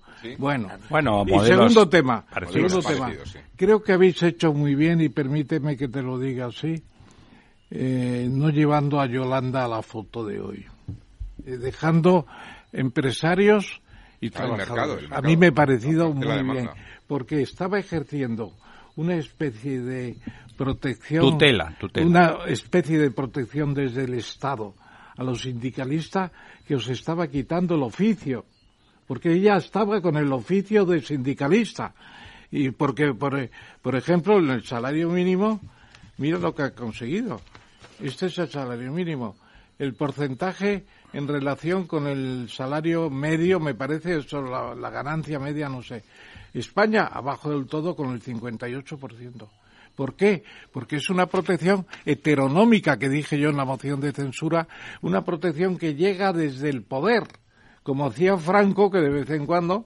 pues daba los indultos o daba la paga extraordinaria o daba, lo que fuera. ¿Para qué? Para tener contentos el camarada Girón a sus sindicatos. Entonces, me parece muy bien. Vais a mantener la independencia de Yolanda porque además está en fase electoral y os iba a meter en las elecciones. Bueno, yo creo, antes de tal, yo creo que comisiones en ese sentido y UGT, pero comisiones es más antigua. A mí ha habido momentos en ah. que me producía un problema. Pero ha sido protagonismo de la señora Díaz, yo creo que no de los sindicatos, ¿no? los sindicatos. se ha rogado, ella era el Vamos a ver. Ministerio de Trabajo, eran los sindicatos y eran los. Deja que nos lo diga una ahí. Vamos a ver. el sindicato vertical. Lo primero, hoy eh, era un acuerdo entre organizaciones empresariales y sindicales. La negociación colectiva es competencia de las organizaciones empresariales y sindicales. Y a partir de ahí la única duda es cómo se escenifica, si con presencia o no presencia del gobierno. En general, en los ANCs no ha habido presencia del gobierno, sí la hubo en el último ANC y por una cuestión de protocolo perfectamente se podía haber invitado al gobierno. Es verdad que COE se podía haber invitado al gobierno o al presidente del Consejo Económico y Social o a quien fuera. Finalmente se ha optado por no hacerlo. COE estaba muy empecinada con no dar esa mm, versión política por la cercanía de la campaña electoral. Para nosotros ese no era el conflicto de fondo, porque hoy se trataba básicamente de impulsar una ANC que nos sirva para recuperar los salarios. A partir de ahí, yo creo que el gobierno tiene que tener posición sobre la política salarial del país. ¿Cómo que un gobierno tiene que abstraerse de la posición sobre la política salarial de un país? Cuando la política salarial de, un país es una magnitud macroeconómica de primer orden para definir cómo va a evolucionar la economía del país, cómo va a evolucionar la demanda interna y el consumo final de los hogares que se ha ralentizado en el último trimestre del año 22 y el primero del año 23. ¿Y por qué se ha ralentizado? Pues porque no está habiendo una distribución suficiente a través de los salarios. Entonces, el gobierno, ¿cómo no va a tener posición sobre eso? ¿Es eso intervencionismo? En mi opinión, no. Es que estaría bueno que no tuviera posición, como cuando otros gobiernos han hecho políticas para devaluar los salarios. ¿O eso no es intervencionismo cuando tú haces políticas para devaluar los salarios? Un acuerdo de negociación colectiva no es oferta y demanda, es un acuerdo de agentes sociales que aspiramos a regular un mercado que no es un mercado al uso, no es un mercado puro de oferta y demanda, ni muchísimo menos. Nosotros estamos haciendo convenios colectivos que están en la antítesis de un concepto liberal del mercado de trabajo, porque determinan lo que para una ideología liberal serían rigideces, como salarios sectoriales, como salarios mínimos interprofesionales o como salarios mínimos de convenio. Nosotros no compartimos que el mercado laboral sea un mercado al uso, ni que nosotros seamos agentes liberalizadores del mercado laboral, ni de coña. Somos más bien lo contrario en el buen sentido. Yo creo que es precisamente el concepto liberal del mercado laboral, el concepto liberal de la forma de gestionar la crisis, lo que ha entrado en crisis en estas últimas crisis. Eh, digo la pandemia, la inflación y lo que ahora tiene que ver con la transformación digital y, ecológica y energética del mundo, o de Europa o de, o de, o de España, ¿no? Si algo ha quebrado es esa idea del dejar hacer, dejar pasar. El dejar hacer, dejar pasar, traducido al modelo laboral, era facilitar el despido como la primera fórmula de, de en fin, de, limpiar las horas de trabajo que no hacen falta porque en ese momento no hay actividad, precarizar el despido, insisto, y, eh, o sea, facilitar el despido y luego precarizar la contratación. Pero fíjate, Unai, que ha funcionado la idea esa de perfeccionar eso y que no fuera un mercado simple, porque no es un producto, el trabajador no es un producto como es una persona y por lo tanto a través de, de la estructura de trabajadores, que son la mayoría de las personas, somos la mayoría de las personas, pues estructura el resto de la economía. Por lo tanto, ya incluso técnicamente es estúpido pensar que es un producto al uso de un mercado normal. Pero fíjate que hasta que no ha habido modelos como ese que has explicado antes, que ha funcionado, es decir, que sofistican y hacen más compleja la relación, la, contraria tampoco funciona, ¿no? O sea, por decirlo de alguna forma, la complejidad aporta soluciones, ¿no? Es que hay que sofisticar las políticas públicas. Es. Eso es que aquí no vale el sota caballo rey. Esto, esto es. evidente. No vale el sota caballo rey. Y yo comprendo lo que dices, que el, el Estado, a través del gobierno, tiene que tener una política también salarial Sí, que es social, y, no, necesariamente la política de los sindicatos, porque puede discutir más otras cosas que discutís poco todavía, que es la productividad, porque Bueno, esa bueno, historia eso que- eso de de que, que los discutimos- servicios la productividad no se puede ubicar seriamente, eso no es exacto. La Aquí productividad la se puede medir siempre. en todas las empresas y no Bueno, se mide bueno. y no se mide y estamos firmando unos convenios que no sabemos qué relación tienen con la productividad. Está- hemos caído en productividad, tú lo has dicho, en la crisis del 2008, aquello se hundió y se mantiene muy baja, muy baja. Con los 2,6 millones de empleados ocupados que tenemos, estamos cubriendo actividades equivalentes a, me parece que eran eh, 18 mi- millones, porque la productividad ha pegado una bajada impresionante. De todas formas, Eh, y- Habláis poco de la productividad. a- a- de todas Y formas, del absentismo laboral también, ¿eh? el absentismo, que también la influye. formación. El absentismo es la Es fake, la fake news de este acuerdo. Porque no hay ninguna referencia al absentismo en este acuerdo. Se diga lo que se diga. Lo que hemos adquirido es un compromiso para instar a las administraciones, en este caso a las comunidades autónomas, para que suscriban acuerdos con las mutuas para facilitar los procesos de recuperación en bajas por contingencia común en lo que son lesiones eh, traumatológicas.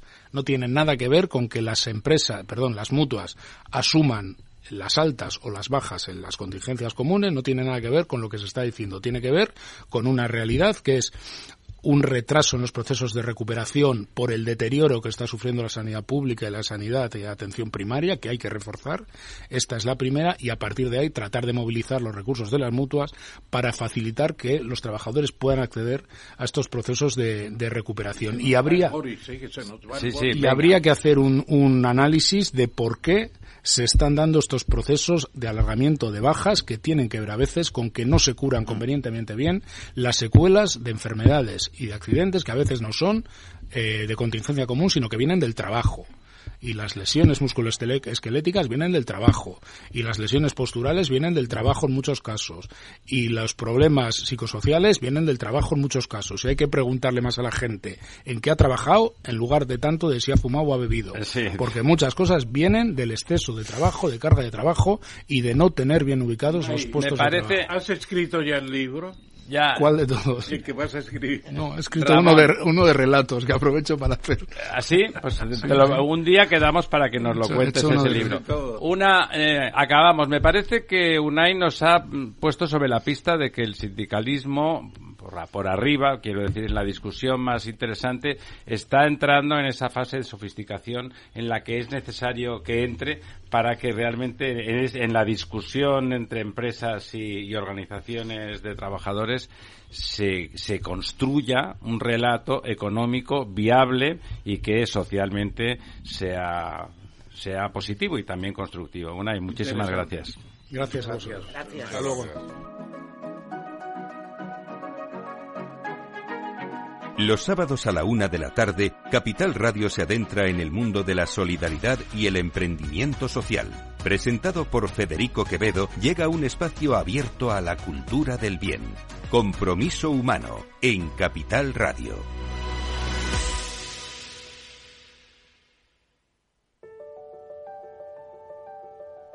Capital Radio lanza el nuevo formato de Cripto Capital, todos los lunes a las 3 de la tarde con el maestro de trading algorítmico Carlos Puch Sajibela. Lo que nadie te cuenta, escúchalo en Cripto Capital. La verdad desnuda. Ramiro Aurín. Capital Radio.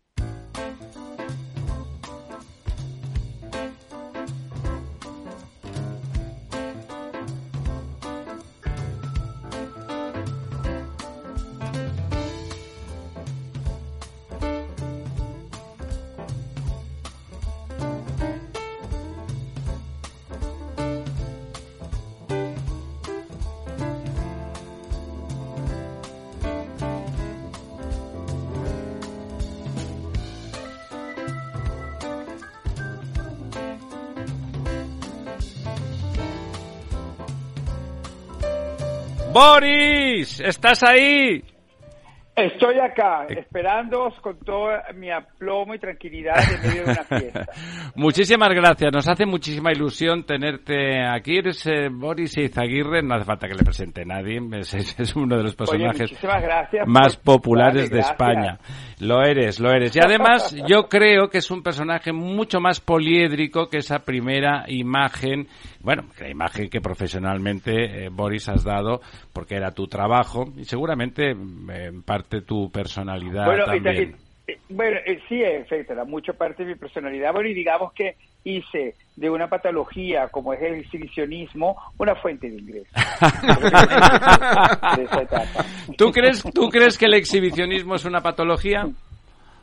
Bueno, yo creo que sí, porque en realidad es eh, conlleva al narcisismo y a ciertas cosas que realmente tienes un poco como que estudiártelas e intentar moderarlas, porque sabes que el, exhibicionismo se apodera de ti y no te suelta. Incluso yo creo que puede llegar hasta esclavizarte. Y es, y es verdad que es algo que a lo mejor te puede acompañar toda tu vida. No creo que dándote los réditos y el éxito que me ha dado a mí, porque él, también yo supe hacerlo parte de un equipo y de un universo y de, un ámbito donde caló perfectamente. ¿Tú eres eh, el mismo personaje al 100%? ¿O hay un Boris un poquitín más, eh, no diré trágico, pero sí más reflexivo, como en ese libro que no lo he leído? Pese que es que me, haya, me, he mirado tu bibliografía, me ha hecho gracia el armario secreto de, de Hitchcock. De Hitchcock, que es un, es un libro que le tengo un enorme aprecio, fue una maravilla. Este, es, un libro que coincide con, el, con, todo, con, todo el año en el que se creó y se, se, se oficializó el matrimonio de parejas igualitarias.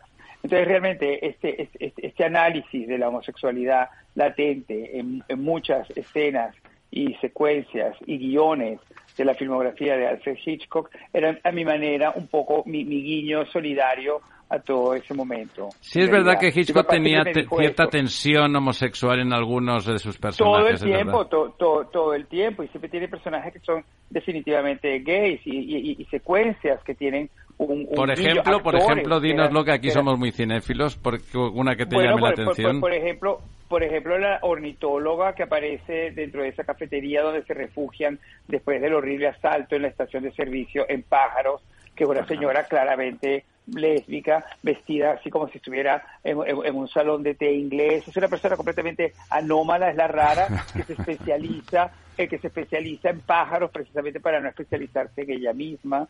Y entonces el discurso que tiene que es imposible que los pájaros ataquen a, a la humanidad porque existen no sé cuántos millones de especies eh, de aves y de toda la manera como tiene de hablar y todo, incluso a, veces hasta como masculina, en ese, en ese cliché de la, de, la lesbiana un poco hombruna. Ese, ese personaje que también lo, lo, tiene también en sospecha, la película con John Fontaine y Cary Grant, la señora que es especialista en, en, en novelas policiales y, en crímenes y que, y que sabe de venenos y todo, y que vive con otra mujer y que reciben a, la pareja de Joan Fontaine y Cary Grant. Y así infinidad de escenas. Por ejemplo, los amigos en extraños en un tren. Ya de por sí el propio título ya tiene una cierta sí, tiene connotación. Eh, como, como, como, de, como, como de homerotismo gay. Son dos personas que se conocen, que tienen problemas con sus progenitores. Uno quiere matar a su madre. Es, una, una sensación a veces muy asociado a los problemas eh, de relaciones eh, familiares y el, y, el, y el otro no quiere a, no, quiere a la, mujer con la que se supone que tiene que casarse. En realidad eh, está enamorado de la, de la hija del gobernador. Bueno, es que ahí, y, perdona, perdona Boris Ramón Tamames, mucho gusto en poder hablar contigo en la mesa. de escucharte. En, la mesa redonda. Un gran gusto. Muchas gracias. Oye, pues es que los personajes de Patricia Highsmith ¿Tú no crees que tienen unas características muy peculiares? El Ripley, por ejemplo, toda la serie de Ripley. Por ejemplo, que él... Es bisexual, Ripley, claramente, ¿no? Él, es claramente bisexual y está enamorado de, del chico que suplanta. En realidad se supone que está enamorado de la misma novia, pero en realidad está enamorado de él y lo tiene que matar para en realidad tener la vida de él. Y yo creo que la propia Patricia Highsmith era una mujer que, tenía, tenía un, un, un, latido homosexual que a lo mejor probablemente no, no, lo, no lo podía exteriorizar todo lo que puede. Hablando de ese tipo de cosas, en Trato de Favores y Zarzuela se trata un poco de eso también, en realidad. La cantante Ana Mía Vamos, si quieres, Boris, vamos a eso, porque ahora el, profesor, vamos, de hecho, vamos a verte el próximo sábado, el profesor y yo, y... Os, esperamos estamos, no, nosotros tenemos muchas ganas y eh, justamente, pues, digo, vamos a invitar a Boris, que ha hecho ya, ya es lo último, lo último no, será siempre lo penúltimo, una zarzuela, por encargo, y está muy bien que te la hayan encargado a, ti. Bueno, porque el encargo ha sido de Daniel Bianco, director del Teatro de la Zarzuela, la zarzuela. que habla primero con Lucas Vidal y le plantea la zarzuela y Lucas habla contigo, ¿no? Y tú decides, en cierto modo. Ese, y, cuando nos reúne, cuando nos reúne, pues yo lo primero que pensé fue, yo sinceramente vi abierta allí por fin la puerta para poder escribir teatro, que yo creo que en el fondo eh, es mi primer amor y, estoy como que volviendo a él. Y creo que tu primera eh, capacidad, Boris, créeme. Y, Yo también, sí, totalmente, totalmente. Pero, pero claro, lo que no me iba a imaginar es que iba a venir acompañado de la música y de las zarzuelas. Que hoy ha venido Alejandro Amenábar, por ejemplo, a verlo, y Agatha Ruiz de la Prada. Varios de este grupo que hemos estado hoy en, en, la, en, la, en la función, estamos acá reunidos en esta escena desde la cual os hablo. Y entonces, Alejandro me ha encantado porque me ha dicho, es mi primera zarzuela. Entonces le dije, bueno, Alejandro, desde luego. Pero me dijo, pero me he dado cuenta que, que tiene muchos códigos y que parece y que tú has respetado esos códigos y eso me encantó porque la verdad que me pareció como que había llegado muy hondamente a todo el proceso que ha sido este. Yo no he querido hacer una zarzuela que no fuera una zarzuela pero en mi en mi estudio de la zarzuela y en mi, mi aproximación he descubierto el sainete a lo que realmente yo creo que he tenido mucha mm, exposición a lo largo de mi vida porque en un momento determinado en los ochentas en Caracas un autor con el que yo colaboré mucho, José Ignacio Cabrujas, descubrió el sainete como, una, que, como que, que, se refería a que hacía una crónica muy importante de lo contemporáneo, de la actualidad. Y en el fondo, si te pones a pensar, lo que yo llevo haciendo desde hace mucho tiempo en la televisión, en este país, comentando la actualidad. Es un sainete de la actualidad. Ese ojo del sainete, exacto. Porque, porque el sainete y la actualidad van juntos. Y, eso, y yo he manejado la actualidad muchísimo desde en la, en la prensa, en la televisión, en la radio, indiscutiblemente. Pero me di cuenta que me podía servir perfectamente para hacer el argumento de esta, de, de esta zarzuela y para también poder entrar en el teatro y en la dramaturgia, porque el teatro siempre ha estado eh, pegado al, a, hacer también crónica del tiempo que, que plasma. Ya esa, ya esa verbalidad, ya esa verbalidad tuya, Boris, eso es teatro, esa es verbalidad. Perdona, Lorenzo te quiere hacer una pregunta. Sí, hola, buenas noches, Boris. Eh, un, placer, soy Lorenzo Dávila. ¿Cómo estás? Muy bien. Eh, bueno, a mí me ha gustado que te definieras como un exhibicionista. los actores en general son, son exhibicionistas. Sí, no mal asunto. Eh, un actor cuando, cuando sube a, las tablas se maquilla y luego se, se, desmaquilla cuando acaba la función, ¿no? Yo recuerdo, fíjate, una anécdota que contaba, yo contaba una, eh, recuerdo una anécdota que contaba uno de los grandes actores españoles como era Adolfo Marsillat, que estuvo interpretando en Madrid durante cerca de 12 años el Tartufo. Y entonces él decía oh, que el Tartufo era, era un gran seductor él se metió completamente en ese personaje y cuando salía de la escena, él seguía siendo el tartufo. Eso le llevó a él. Era un gran pues, seductor. Pues, claro, le llevó a ser un, bueno, un tremendo seductor en, esas noches de Madrid. El tartufo estaba suelto por las calles de Madrid, ¿no? pero, pero, un buen día, después de, de, todo este tiempo, entró en crisis. Es un poco ese desmaquillarse después de la función porque de repente se da mm. cuenta que quien consigue todo es el tartufo y no él.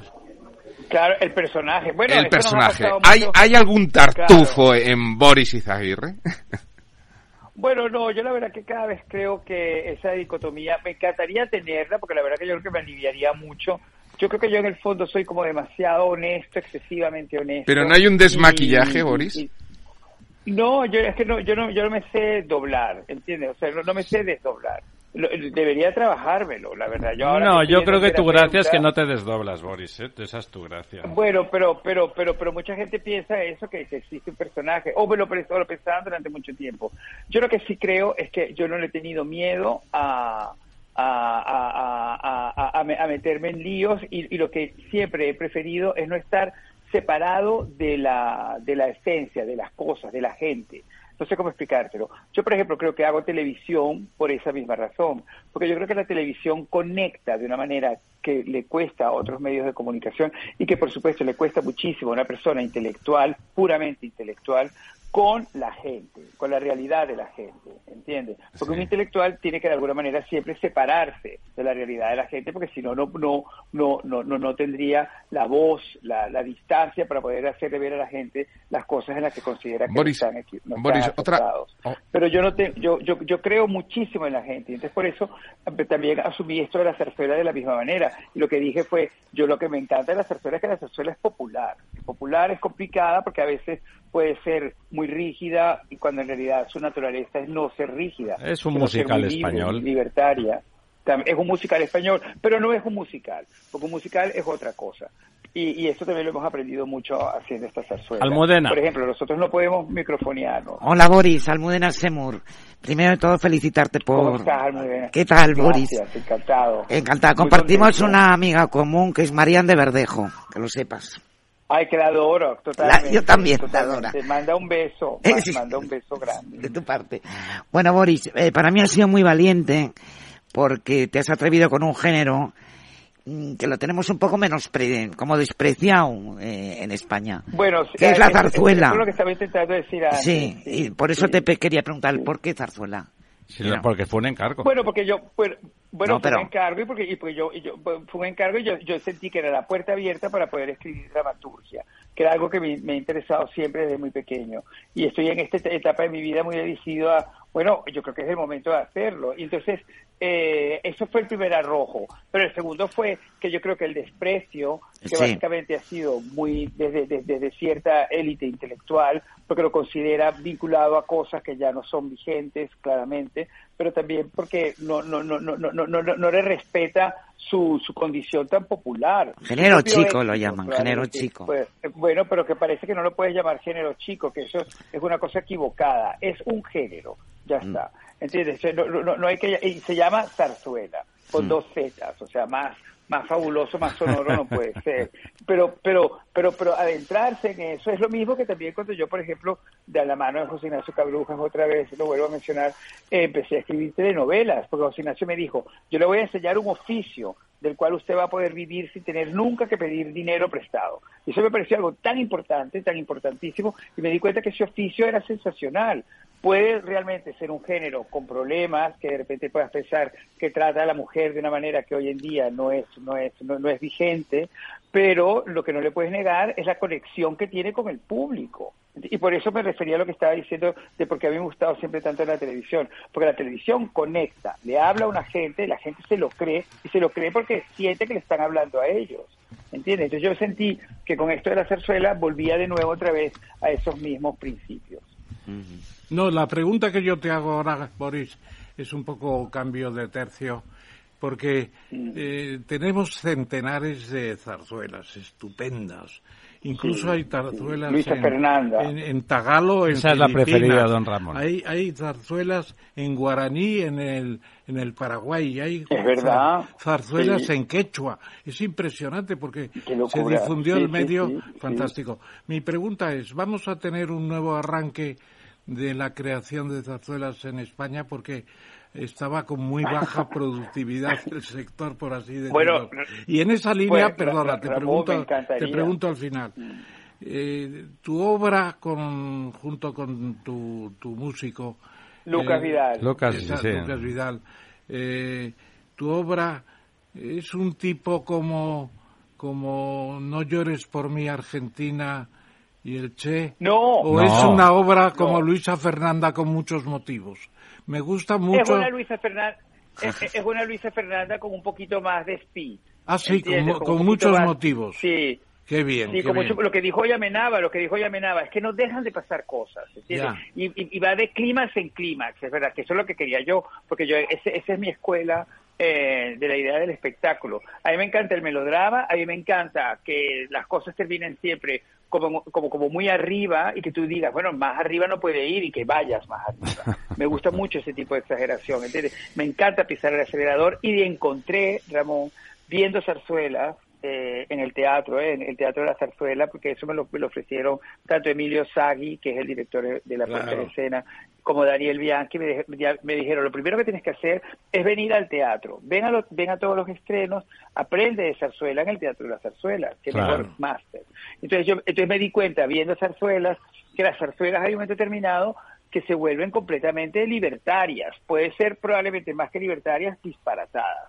A mí no me gusta esa palabra porque la gente la puede entender mal, pero es verdad que aceleran y de repente tú dices, bueno, aquí realmente es una ida de olla permanente y que está bien la ida de olla. Eso es, lo que dicen de la tuya, ¿no? que es que eso tiene un punto delirante, lo dicen en positivo, que conste, pero dicen que tiene momentos delirantes, ¿no? Porque de eso se trata, de eso se trata. Es una persona que entra en la cárcel, eh, es una estrella de la canción y, de la, y del cine que entra en la cárcel con la idea de que en la cárcel va a encontrar su verdadera personalidad, va a ser por fin libre, lo que su fama y lo que su vida en el exterior le impide ser. un concepto muy interesante. Y, precisamente ahí en la cárcel, eh, la pregunta que yo te hago también, incluso antes de ir del día 13, es... Eh, ¿Te pasa lo mismo que a Sofía Loren, que en su novela, perdón, en su, en su obra que, que se cita de que estuvo en la cárcel y que os ha inspirado un poco, sale de la cárcel y dice, la mejor gente está dentro de la cárcel. Lo que decía Mario Conde, no, Utangarín no dice nada porque estuvo solitario, no conoció a gente en la cárcel. en cambio, en cambio Sofía Loren y Mario Conde conocieron a mucha gente. No, y ella, ella, dijo esa frase y yo se lo pregunté, porque cuando yo la, yo la fui a entrevistar, porque Vanity Fair me lo, me lo encargó, el Vanity Fair español, entrevistar cuando ella estaba promocionando Nine, el musical, que ya sé de la madre del protagonista y que es como una especie como de espíritu que a veces aparece real, otras veces como eh, eh pedido por él que se le imagina. Entonces eh, ella concedió la entrevista y yo fui a hacerla en un hotel increíble, laberíntico. Cuando por fin llegamos a la suite donde ella estaba, yo creo que ella había pasado una hora y media caminando dentro del mismo edificio, ¿entiendes? Y ella, y, ella no apareció de una manera natural, sino que emergió desde una pared. O sea, como si de repente, como, como se supone que hace Drácula en, en, la novela de ¿Y cómo iba vestida? ¿Cómo iba vestida Sofía en esa emergencia?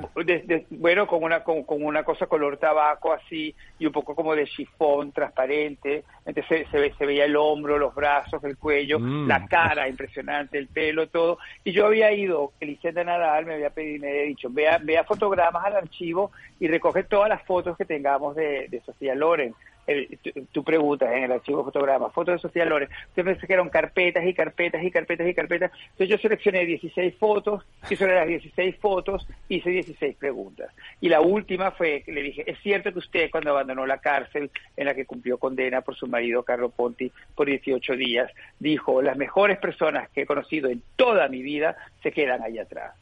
se creó un silencio brutal y yo vi que todo el mundo ponía unas caras como de que había metido la pata, de que había traspasado una, una línea roja, ¿entiendes?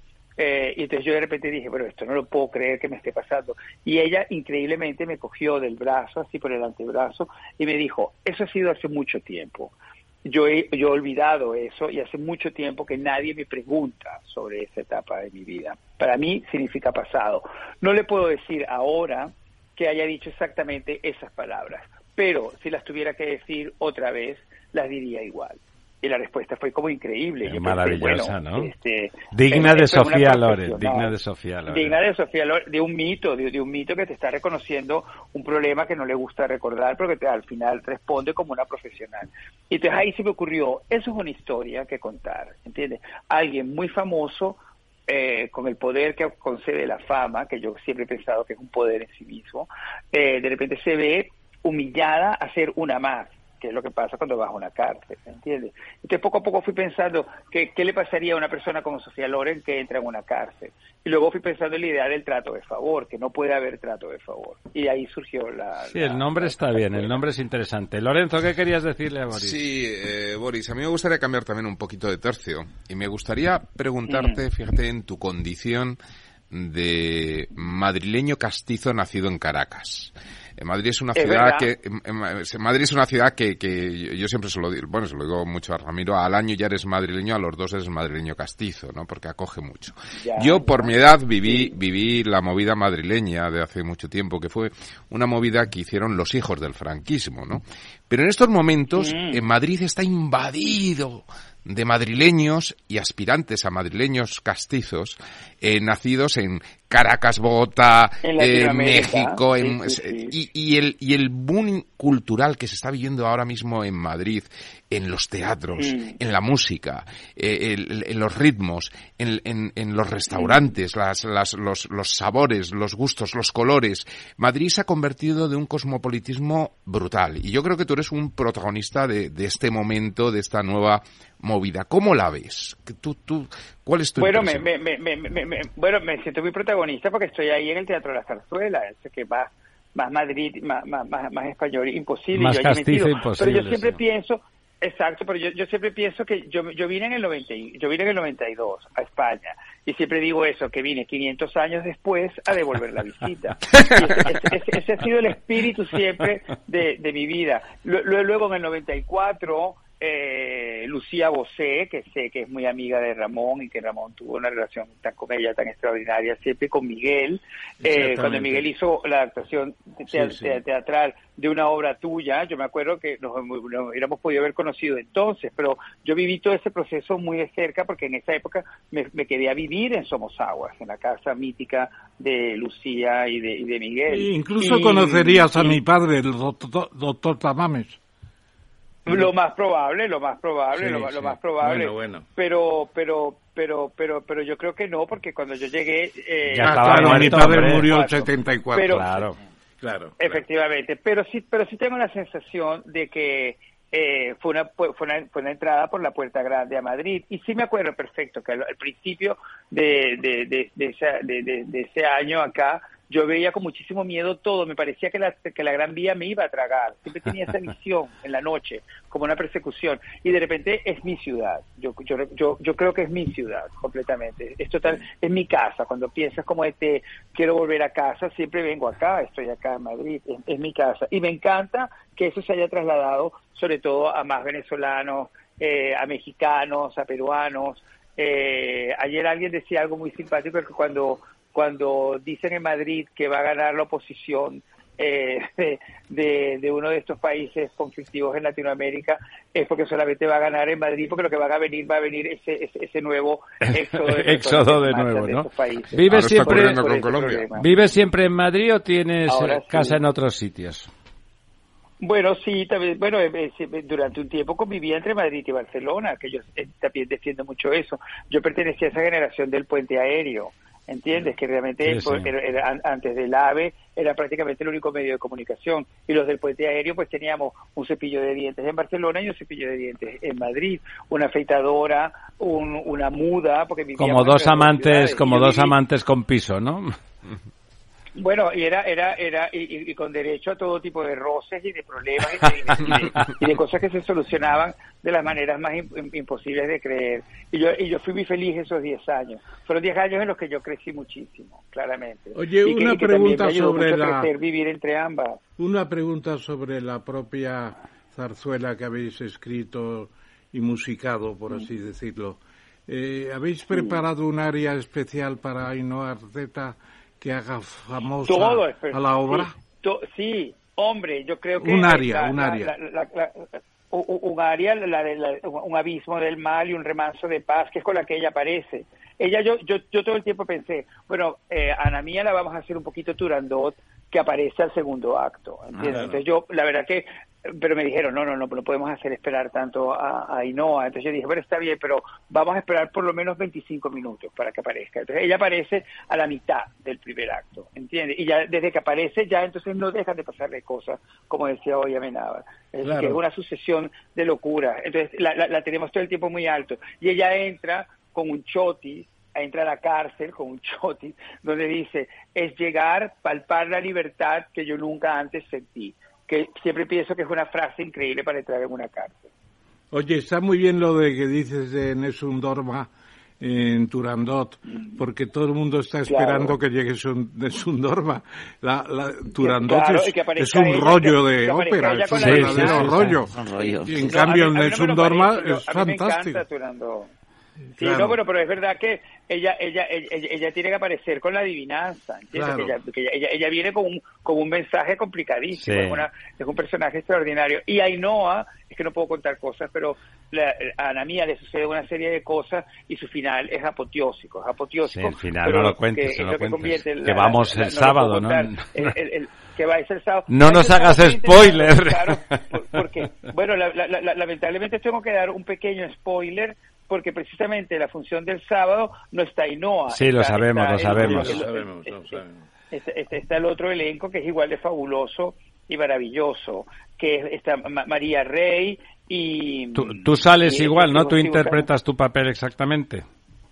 ¿Tú no haces nada? Yo sí, porque yo no cambio, yo no cambio, pero estoy seguro que vamos a tener más suerte con los micrófonos que hoy, que ha sido un drama que de repente no funcionó el, micrófono. ¿Ah, Vais a ver a María Rey Jolie a Cristina Faust y Javier Tomé. En los papeles de Ana Mía, Cristina Faust hace Maika, que es la directora de la cárcel de las Albricias, que es una directora de la cárcel con un pasado. Que a mí me encanta mucho decir esto, porque me parece que abre así una especie como de, de, signo de interrogación sobre este personaje que es esencial. Y Javier Tomé es Juan Miguel, que ha sido amante de Ana Mía también en el pasado.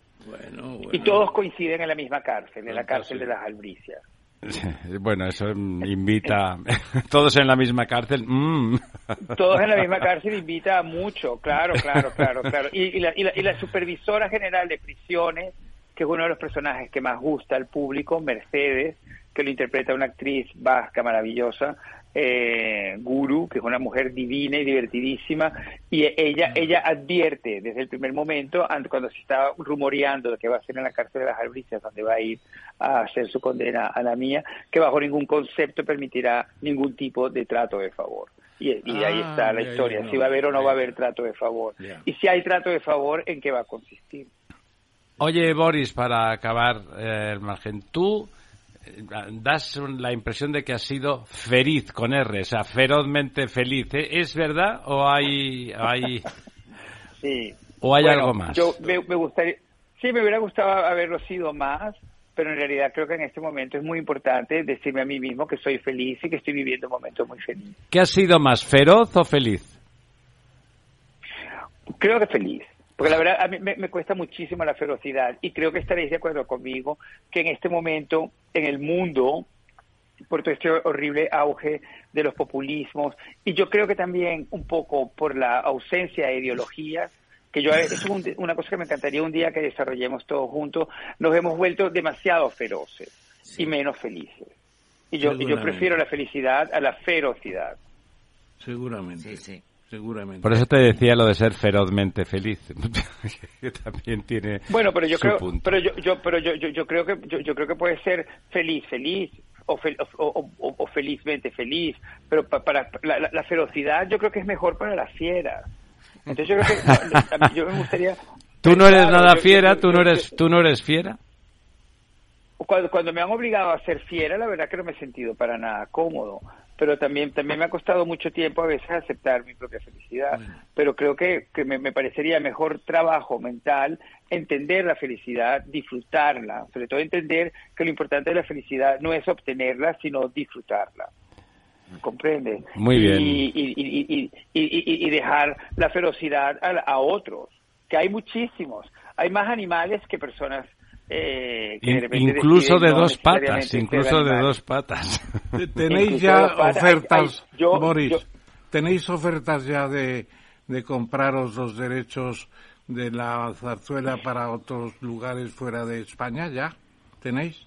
Sí, lo tenemos, sí, sí, sí, sí lo tenemos, pero es una cuestión que, que, que, gestiona el teatro, porque claro, la verdad que lo, lo ideal sería trasladar lo que, lo que se está viendo en este momento en el Teatro de la Zarzuela. Por eso es importante venir a verlo, porque tiene esa magia de la puesta en escena, del, del teatro, que eso solamente lo tiene el teatro. La, la orquesta, la Orquesta Municipal de Madrid, que son 67 instrumentos que Lucas ha, ha, compuesto para cada uno de ellos, el maestro Salado, el maestro Salvador, los cantantes, el coro masculino y el coro femenino, están todos en el Teatro de la Zarzuela en estas funciones. Probablemente para llevarlo a otros sitios hay que hacer adaptaciones, ¿entiendes? Porque no está todo, no, no, es posible llevar a toda esa gente. Entonces, claro, la magia de ese momento aquí es el que yo creo que hay que saber vivirlo. ¿Y cuál es la zarzuela que más te ha gustado de las que conoces hasta ahora?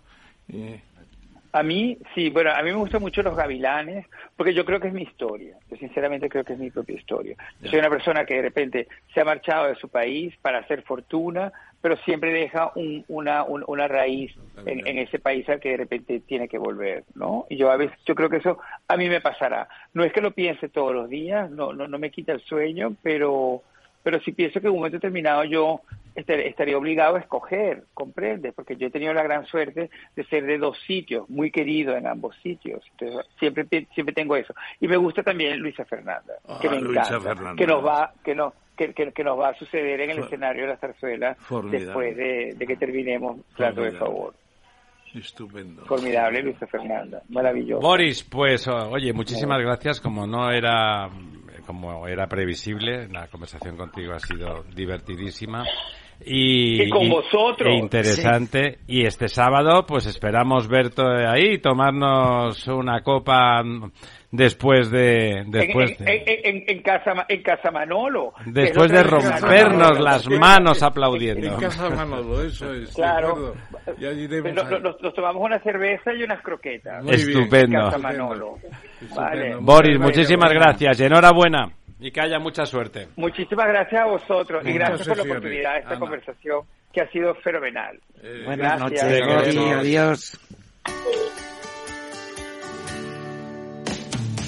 Todos los viernes a la una de la tarde en Capital Radio tienes una cita con Humanos en la Oficina, el programa de radio más divertido y de mayor influencia en el mundo del capital humano, donde las empresas y organizaciones dan voz al talento que trabaja día a día en la oficina. Un formato pionero creado por el galardonado speaker internacional Miguel Ángel Pérez Laguna.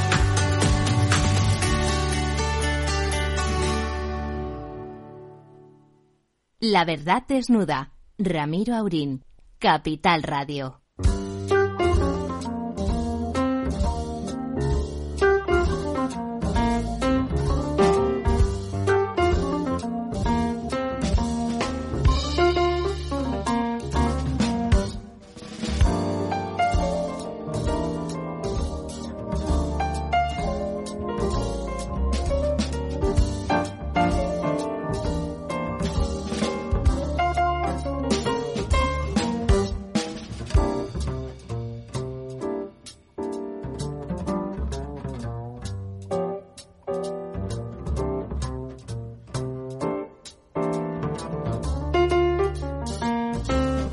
Bueno, pues aquí estamos de vuelta desde esta noche tan interesante, empezando por eh, las, eh, la psicóloga en este caso de, de Cassandra, interesante y cómo... Un poco perdidas las he visto no encuentran el camino. No, no es que no encuentren el camino, no les dejan trabajar. Es que lo que se estaba quejando. les multan. Es que les, les persiguen. O sea, ojo, e, es muy peligroso la dinámica en la que hemos estado, entrado. ¿eh? Resulta que unos profesionales que, que intentan estudiar les dicen que estudiar no, es, le niegan la mayor. Es una inquisición nueva. ¿eh? Me ha parecido muy peligroso lo que contaba Amalia y sin duda la volveremos a invitar a que remate su intervención. Después, eh, Unai ha estado formidable, la verdad, nos ha dado una impresión excelente. Con unas cosas podemos estar más de acuerdo que con otras, pero ha parecido un tipo con el que se podrían elaborar, sin duda, eh, formas de evolucionar ese mercado de trabajo y la propia negociación colectiva y desde luego con Boris la verdad es que nos lo hemos pasado estupendamente como no podría ser de otra manera, ¿no?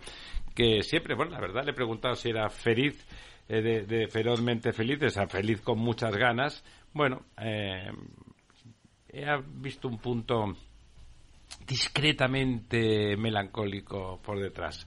No puede ser de otra manera porque ya tiene 57 añitos y por lo tanto ha vivido mucho. A Boris, a Boris, hablábamos de Boris. Eh, de Boris. Ah, y vamos a vamos con nuestro quid por quo y vamos a ponernos serios Sí, el, el, artículo este de Carlos Rodríguez. ¿Qué pasa Brown, con los bancos centrales? Pues es un artículo muy bueno de Carlos Rodríguez Brown, que naturalmente los liberales ven los bancos centrales como entidades soviéticas, ¿no? Que quieren regularlo todo manejando el dinero, además, para mayor entry. Pero, en cambio, pues otros no lo ven así. Además, él diferencia a los Draghi de los Volcker. Los Draghi, partidarios de la liquidez, porque les correspondió tener posibilidades de liquidez, de, de, de, maren, de manguera, de manguerar agua, en vez de agua, dinero, eh, Draghi. En cambio, Volcker, en los años 80, pues es el típico personaje que lo que hizo fue cargarse la economía para cortar la inflación. Y cortó la inflación. Sí, pero, pero se cargó la economía. En parte sí, pero no tenía más remedio. Bueno, no lo sé. Eso de no tener más remedio bueno, siempre es discutible. Está, es, es, un clásico, es un clásico actualmente. Y además en, en, en, en estos momentos en Wall Street, pues eh, se divide la gente entre progres partidarios de los bancos centrales y los discípulos de la escuela austriaca, que están todos contra los bancos centrales, incluso Milton Friedman proponía la desaparición de los bancos centrales. Era un precursor de las de las, de las criptomonedas. Criptomonedas, Bueno, Milton Friedman, como todos los que van de un lado al otro, eh, era a, a, mí el momento en que las teorías rezuman entusiasmo me parecen peligrosas. O sea, las teorías se tiene que avanzar en ellas por el camino de la racionalidad y de forma constructivista. Cuando de golpe hay ese entusiasmo ya hasta con los bancos centrales hay que acabar, pues no lo sé, a lo mejor sí algún día, pero me lo tendrán que demostrar un, un paso después del otro, ¿no, don Ramón? Más o menos, diría un psicólogo. ¿Usted qué le parece lo de los bancos centrales? ¿Está o está dormidito ya? No, don, don yo la verdad, la verdad es que creo que en estos momentos los bancos centrales eh, se están equivocando. Creo que yo en ese sentido. Pues deberías enterar, deberías comunicarlo oficialmente. Sí, yo creo que se Tienes que hacer como el profesor que le escribe bueno, una carta dicho... a Sun Sun Corda para decirle lo que piensa. Sí, yo creo que, que pueden llevar a una a una recesión económica y que y que de hecho no van a no van a solucionar el problema de inflación porque las fuentes son otras. Y bueno, pues vamos a ver cómo. Están aplicando evoluciona. las mismas recetas a una enfermedad distinta, ¿verdad? Sí, yo creo que no están teniendo en cuenta elementos. Salen granos también, pero es otra cosa. Exógenos, como pueda ser ahora la sequía, que va a traer más inflación, pero que no se va a corregir con, con temas de tipos de interés ni con reducción de liquidez en los mercados, pero también otros temas que no evalúan, que son más eh, estructurales, como es el tema de la pirámide poblacional, que está cambiando muchísimo eh, la aplicación de la política económica. ¿En dónde? No, la aplicación la pirámide de, la, de, de, los efectos perdón. de la política económica. La, la, pirámide, pirámide poblacional, poblacional, poblacional, es algo que no se ha evaluado. Bueno, está cambiando la pirámide mundial de una manera tremenda. Por eso, y los efectos África de la política está monetaria cayendo la tradicional. natalidad a tope. Brutalmente. Y está cayendo también en toda Iberoamérica. Bueno, en China no digamos, están por los suelos, ¿no? Y en Corea, Corea del Sur, 0,9 hijos por mujer. Es el mínimo. Eso es la desaparición. Bueno. Pero eh, no lo veremos nosotros. Bueno, no eso hable por usted. Yo pienso, usted va a vivir 120 y yo pues un poco 140, ¿no? Pues bueno, ya. Bueno. ¿No 120 no va a llegar? Cuídate mucho, cuídate Sí, mucho como no. he hecho yo. Cuídeme, cuídeme. Deme besitos. Eh, ¿Qué le parece? ¿Usted está de acuerdo seguro con esta noticia? Porque usted es un crítico, Un no, foro- diré, un forofo. no diré un enemigo, pero sí un crítico de que de la subida así tan importante del salario mínimo interprofesional. Tremendo, Según además- este artículo, es, ya ha destruido 53 empleos de forma directa y de forma indirecta, por la- aquello de la no creación, más de 200.000. Tremendo. Además Y los de baja cualificación. La cifra que da Claro, es que son los afectados, no los salario mínimo como porcentaje de salario médico para España, que da el máximo de los países desarrollados, es 54,8. Claro, Alemania, por poner... subidas, Alemania es debemos estar en el 41,8, ¿eh? 60 y tanto. Sí. Claro, la diferencia con Alemania, por ejemplo, es de 13 puntos en ese porcentaje. Claro, claro sí, es que aquí la señora Yolanda ha hecho su partido, quiere hacer su propaganda con el salario Bueno, mínimo. en cambio Francia, que también funciona, es distinto, pero tiene el 48, o sea, son 6 puntos, eh, casi 7.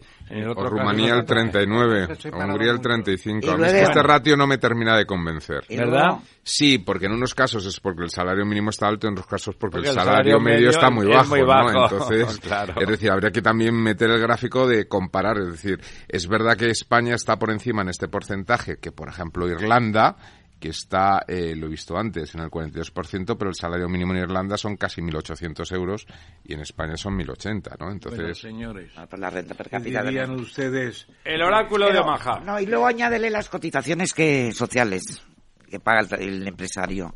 A la subida del salario, las cotizaciones... Ah, Están sumadas ahí, No, van aparte. van aparte. Claro. ¿Y qué me quieres decir Más con coste para el empresario.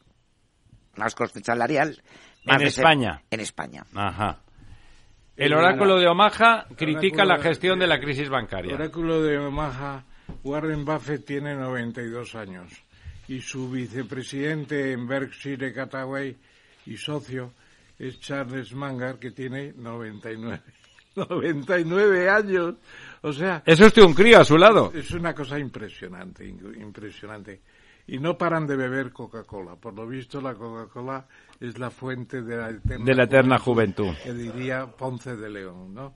Es fantástico. Yo creo que, además, los resultados de, de, de, de Buffett son espectaculares. La posición de liquidez, que si entiendo bien, es un dinero que tienen para hacer lo que quieran, invertirlo lo que quieran mañana mismo, son 130.600 millones de Jo, tengo un par de ideas. eh, son 10, 10 puntos de la, del PIB en español. 10, 10 puntos. Formidable, ¿no? Parecen, parecen personajes de, esa, de esas comedias americanas de unos millonarios viejos y locos quieren hacer cosas raras, ¿no? Eh, ¿Sabe usted, usted que siempre le gusta Le mucho? podríamos invitar un día que hablara por... Pues sí, tendríamos que ponerle, estaría bien. Estaría bien. ¿Le conoce usted al señor Buffett? No, pero le he escrito alguna vez, aunque no creo ¿Y que te ha haya- contestado? No creo que haya guardado las cartas. ¿Le ha contestado? No contestó, no. No contestó, ¿no? contestó. En cambio me contestó Omaha cuando le escribí para una cosa, cuando iba, era senador todavía. Obama quiere decir. Oma- Oma- sí, Obama, perdón, es, es que estaba leyendo. Sí, sí. Y me contestó Obama, unos secundarios de Obama, que dijeron, pues qué bien, manden ustedes 100 dólares para apoyar la campaña. Sí, son eso lo que suelen hacer. Ya mandé el dinero, mandé el dinero. ¿Mandaste 100 dólares? Mandé 100 dólares. Sí, y también mandé 100 dólares, 100 libras esterlinas a Londres para la casa de Händel. Y soy el único español que está en el patronato de la casa de Händel en Londres. Con 100 libras nada más te han metido en el 100 patronato. libras, fíjate. Fíjate, qué cosas, ¿verdad? Eh, pues está bien, no es Está tan muy caro bien. para presumir luego en las ¿Sabe comunidades. usted que el señor Buffett eh, decía que Apple se iba a ir al garete y hasta la fecha? Apple. Ujú. O sea, lo digo por lo de las criptos, que él también es anticriptos, pero tal. Apple, Apple eh, lo criticaba porque no estaba en los sistemas Bueno, porque no lo porque no lo de- entendía, ¿no? Porque el Macintosh, el Macintosh tenía su tecnología propia. Sí, ¿no? sí, sí. No, no, no, Era más Pero en los, friendly. últimos, en los últimos años he sido uno de los grandes inversores de Apple. Claro, no, no, claro que dijo, pues parece que estaba equivocado, ¿no? Sí, o sea que a veces también se equivoca. Sí, sí, sí. Eh, hablábamos hoy de los bancos centrales. Eh, echan el freno. ¿Qué quiere decir? Que ya dejan de añadir. Sí, todos. Bueno, Porque a- ya, ya ayer el- un cuartillo y los de la- pero y la los americanos ya no dos. fijado fecha. Ya no ha fijado Bueno, fecha. si están en es y Lagarde tipo ha dicho interés, que es es el están Cinco retirando la. Y Lagarde ha dicho prácticamente que es el último. Vamos a ver. Yo creo que están ya preocupados. He puesto el gráfico porque es Sí, muy. Ame- en Estados Unidos el 5.25 y en Europa en el 3.75. Sí, sí. Bueno, todavía tenemos un diferencial sustantivo entre... Esperemos que Guindos tenga algo que ver con eso, no sea solo Lagarde, ¿no? Bueno, Guindos es una persona sensata, tendrá que ver con casi todo lo sensato, aunque la, la Lagarde parece que manda mucho, ¿no? Que es muy mandona. Y luego me gusta mucho el gráfico del oro negro. El oro negro es maravilloso. Bueno, se salta que baje el petróleo es Esto lo, que es... me- es no, lo mejor no que se puede me pasar. adelante, esto es el- el- la buena noticia. Naturalmente. sí. El crudo se hunde en 15 días por miedo a un enfriamiento global. Pues, Ahora resulta que en lugar de calentamiento tenemos enfriamiento. Sí, pero el- el- el Hay que joderse. Se viene anunciando para este año, pero no se acaba de conseguir. Pues desde luego hace un caloraco. Que bajar el precio del crudo es, es formidable para todo, es muy bueno. ¿Y Bueno. pero por qué si hay enfriamiento baja el precio del Bueno, petróleo? no lo entiendo. Porque yo creo que esto beneficia mucho a actividades eh, como el turismo, como eh, los viajes internacionales de todo tipo y luego la energía también, la energía mucho. Pues aquí en España dicen que va a hacer más calor este verano. Yo de todas formas vamos a notar. creo que creo que la noticia hace referencia a un enfriamiento económico, Ya. un enfriamiento climático.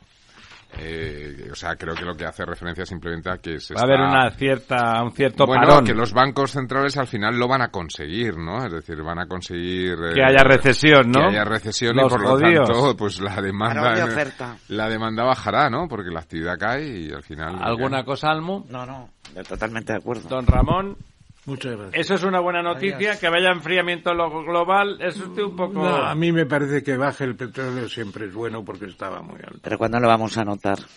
Lo no lo vamos a notar. notando, vamos a se notar. está notando. Hombre, los taxistas sí lo notan, naturalmente que sí. Hombre, y está todos los que tienen las gasolineras. coche. Yo, yo, yo he No, pagado no. hace pocos meses a dos, a, a dos euros y pico el litro Sí. de, de gasoil, de diésel, y ahora está en uno, lo encuentras Y hablando de 1,50, ¿no? enfriamiento, 50 ya. se acabó lo que se daba.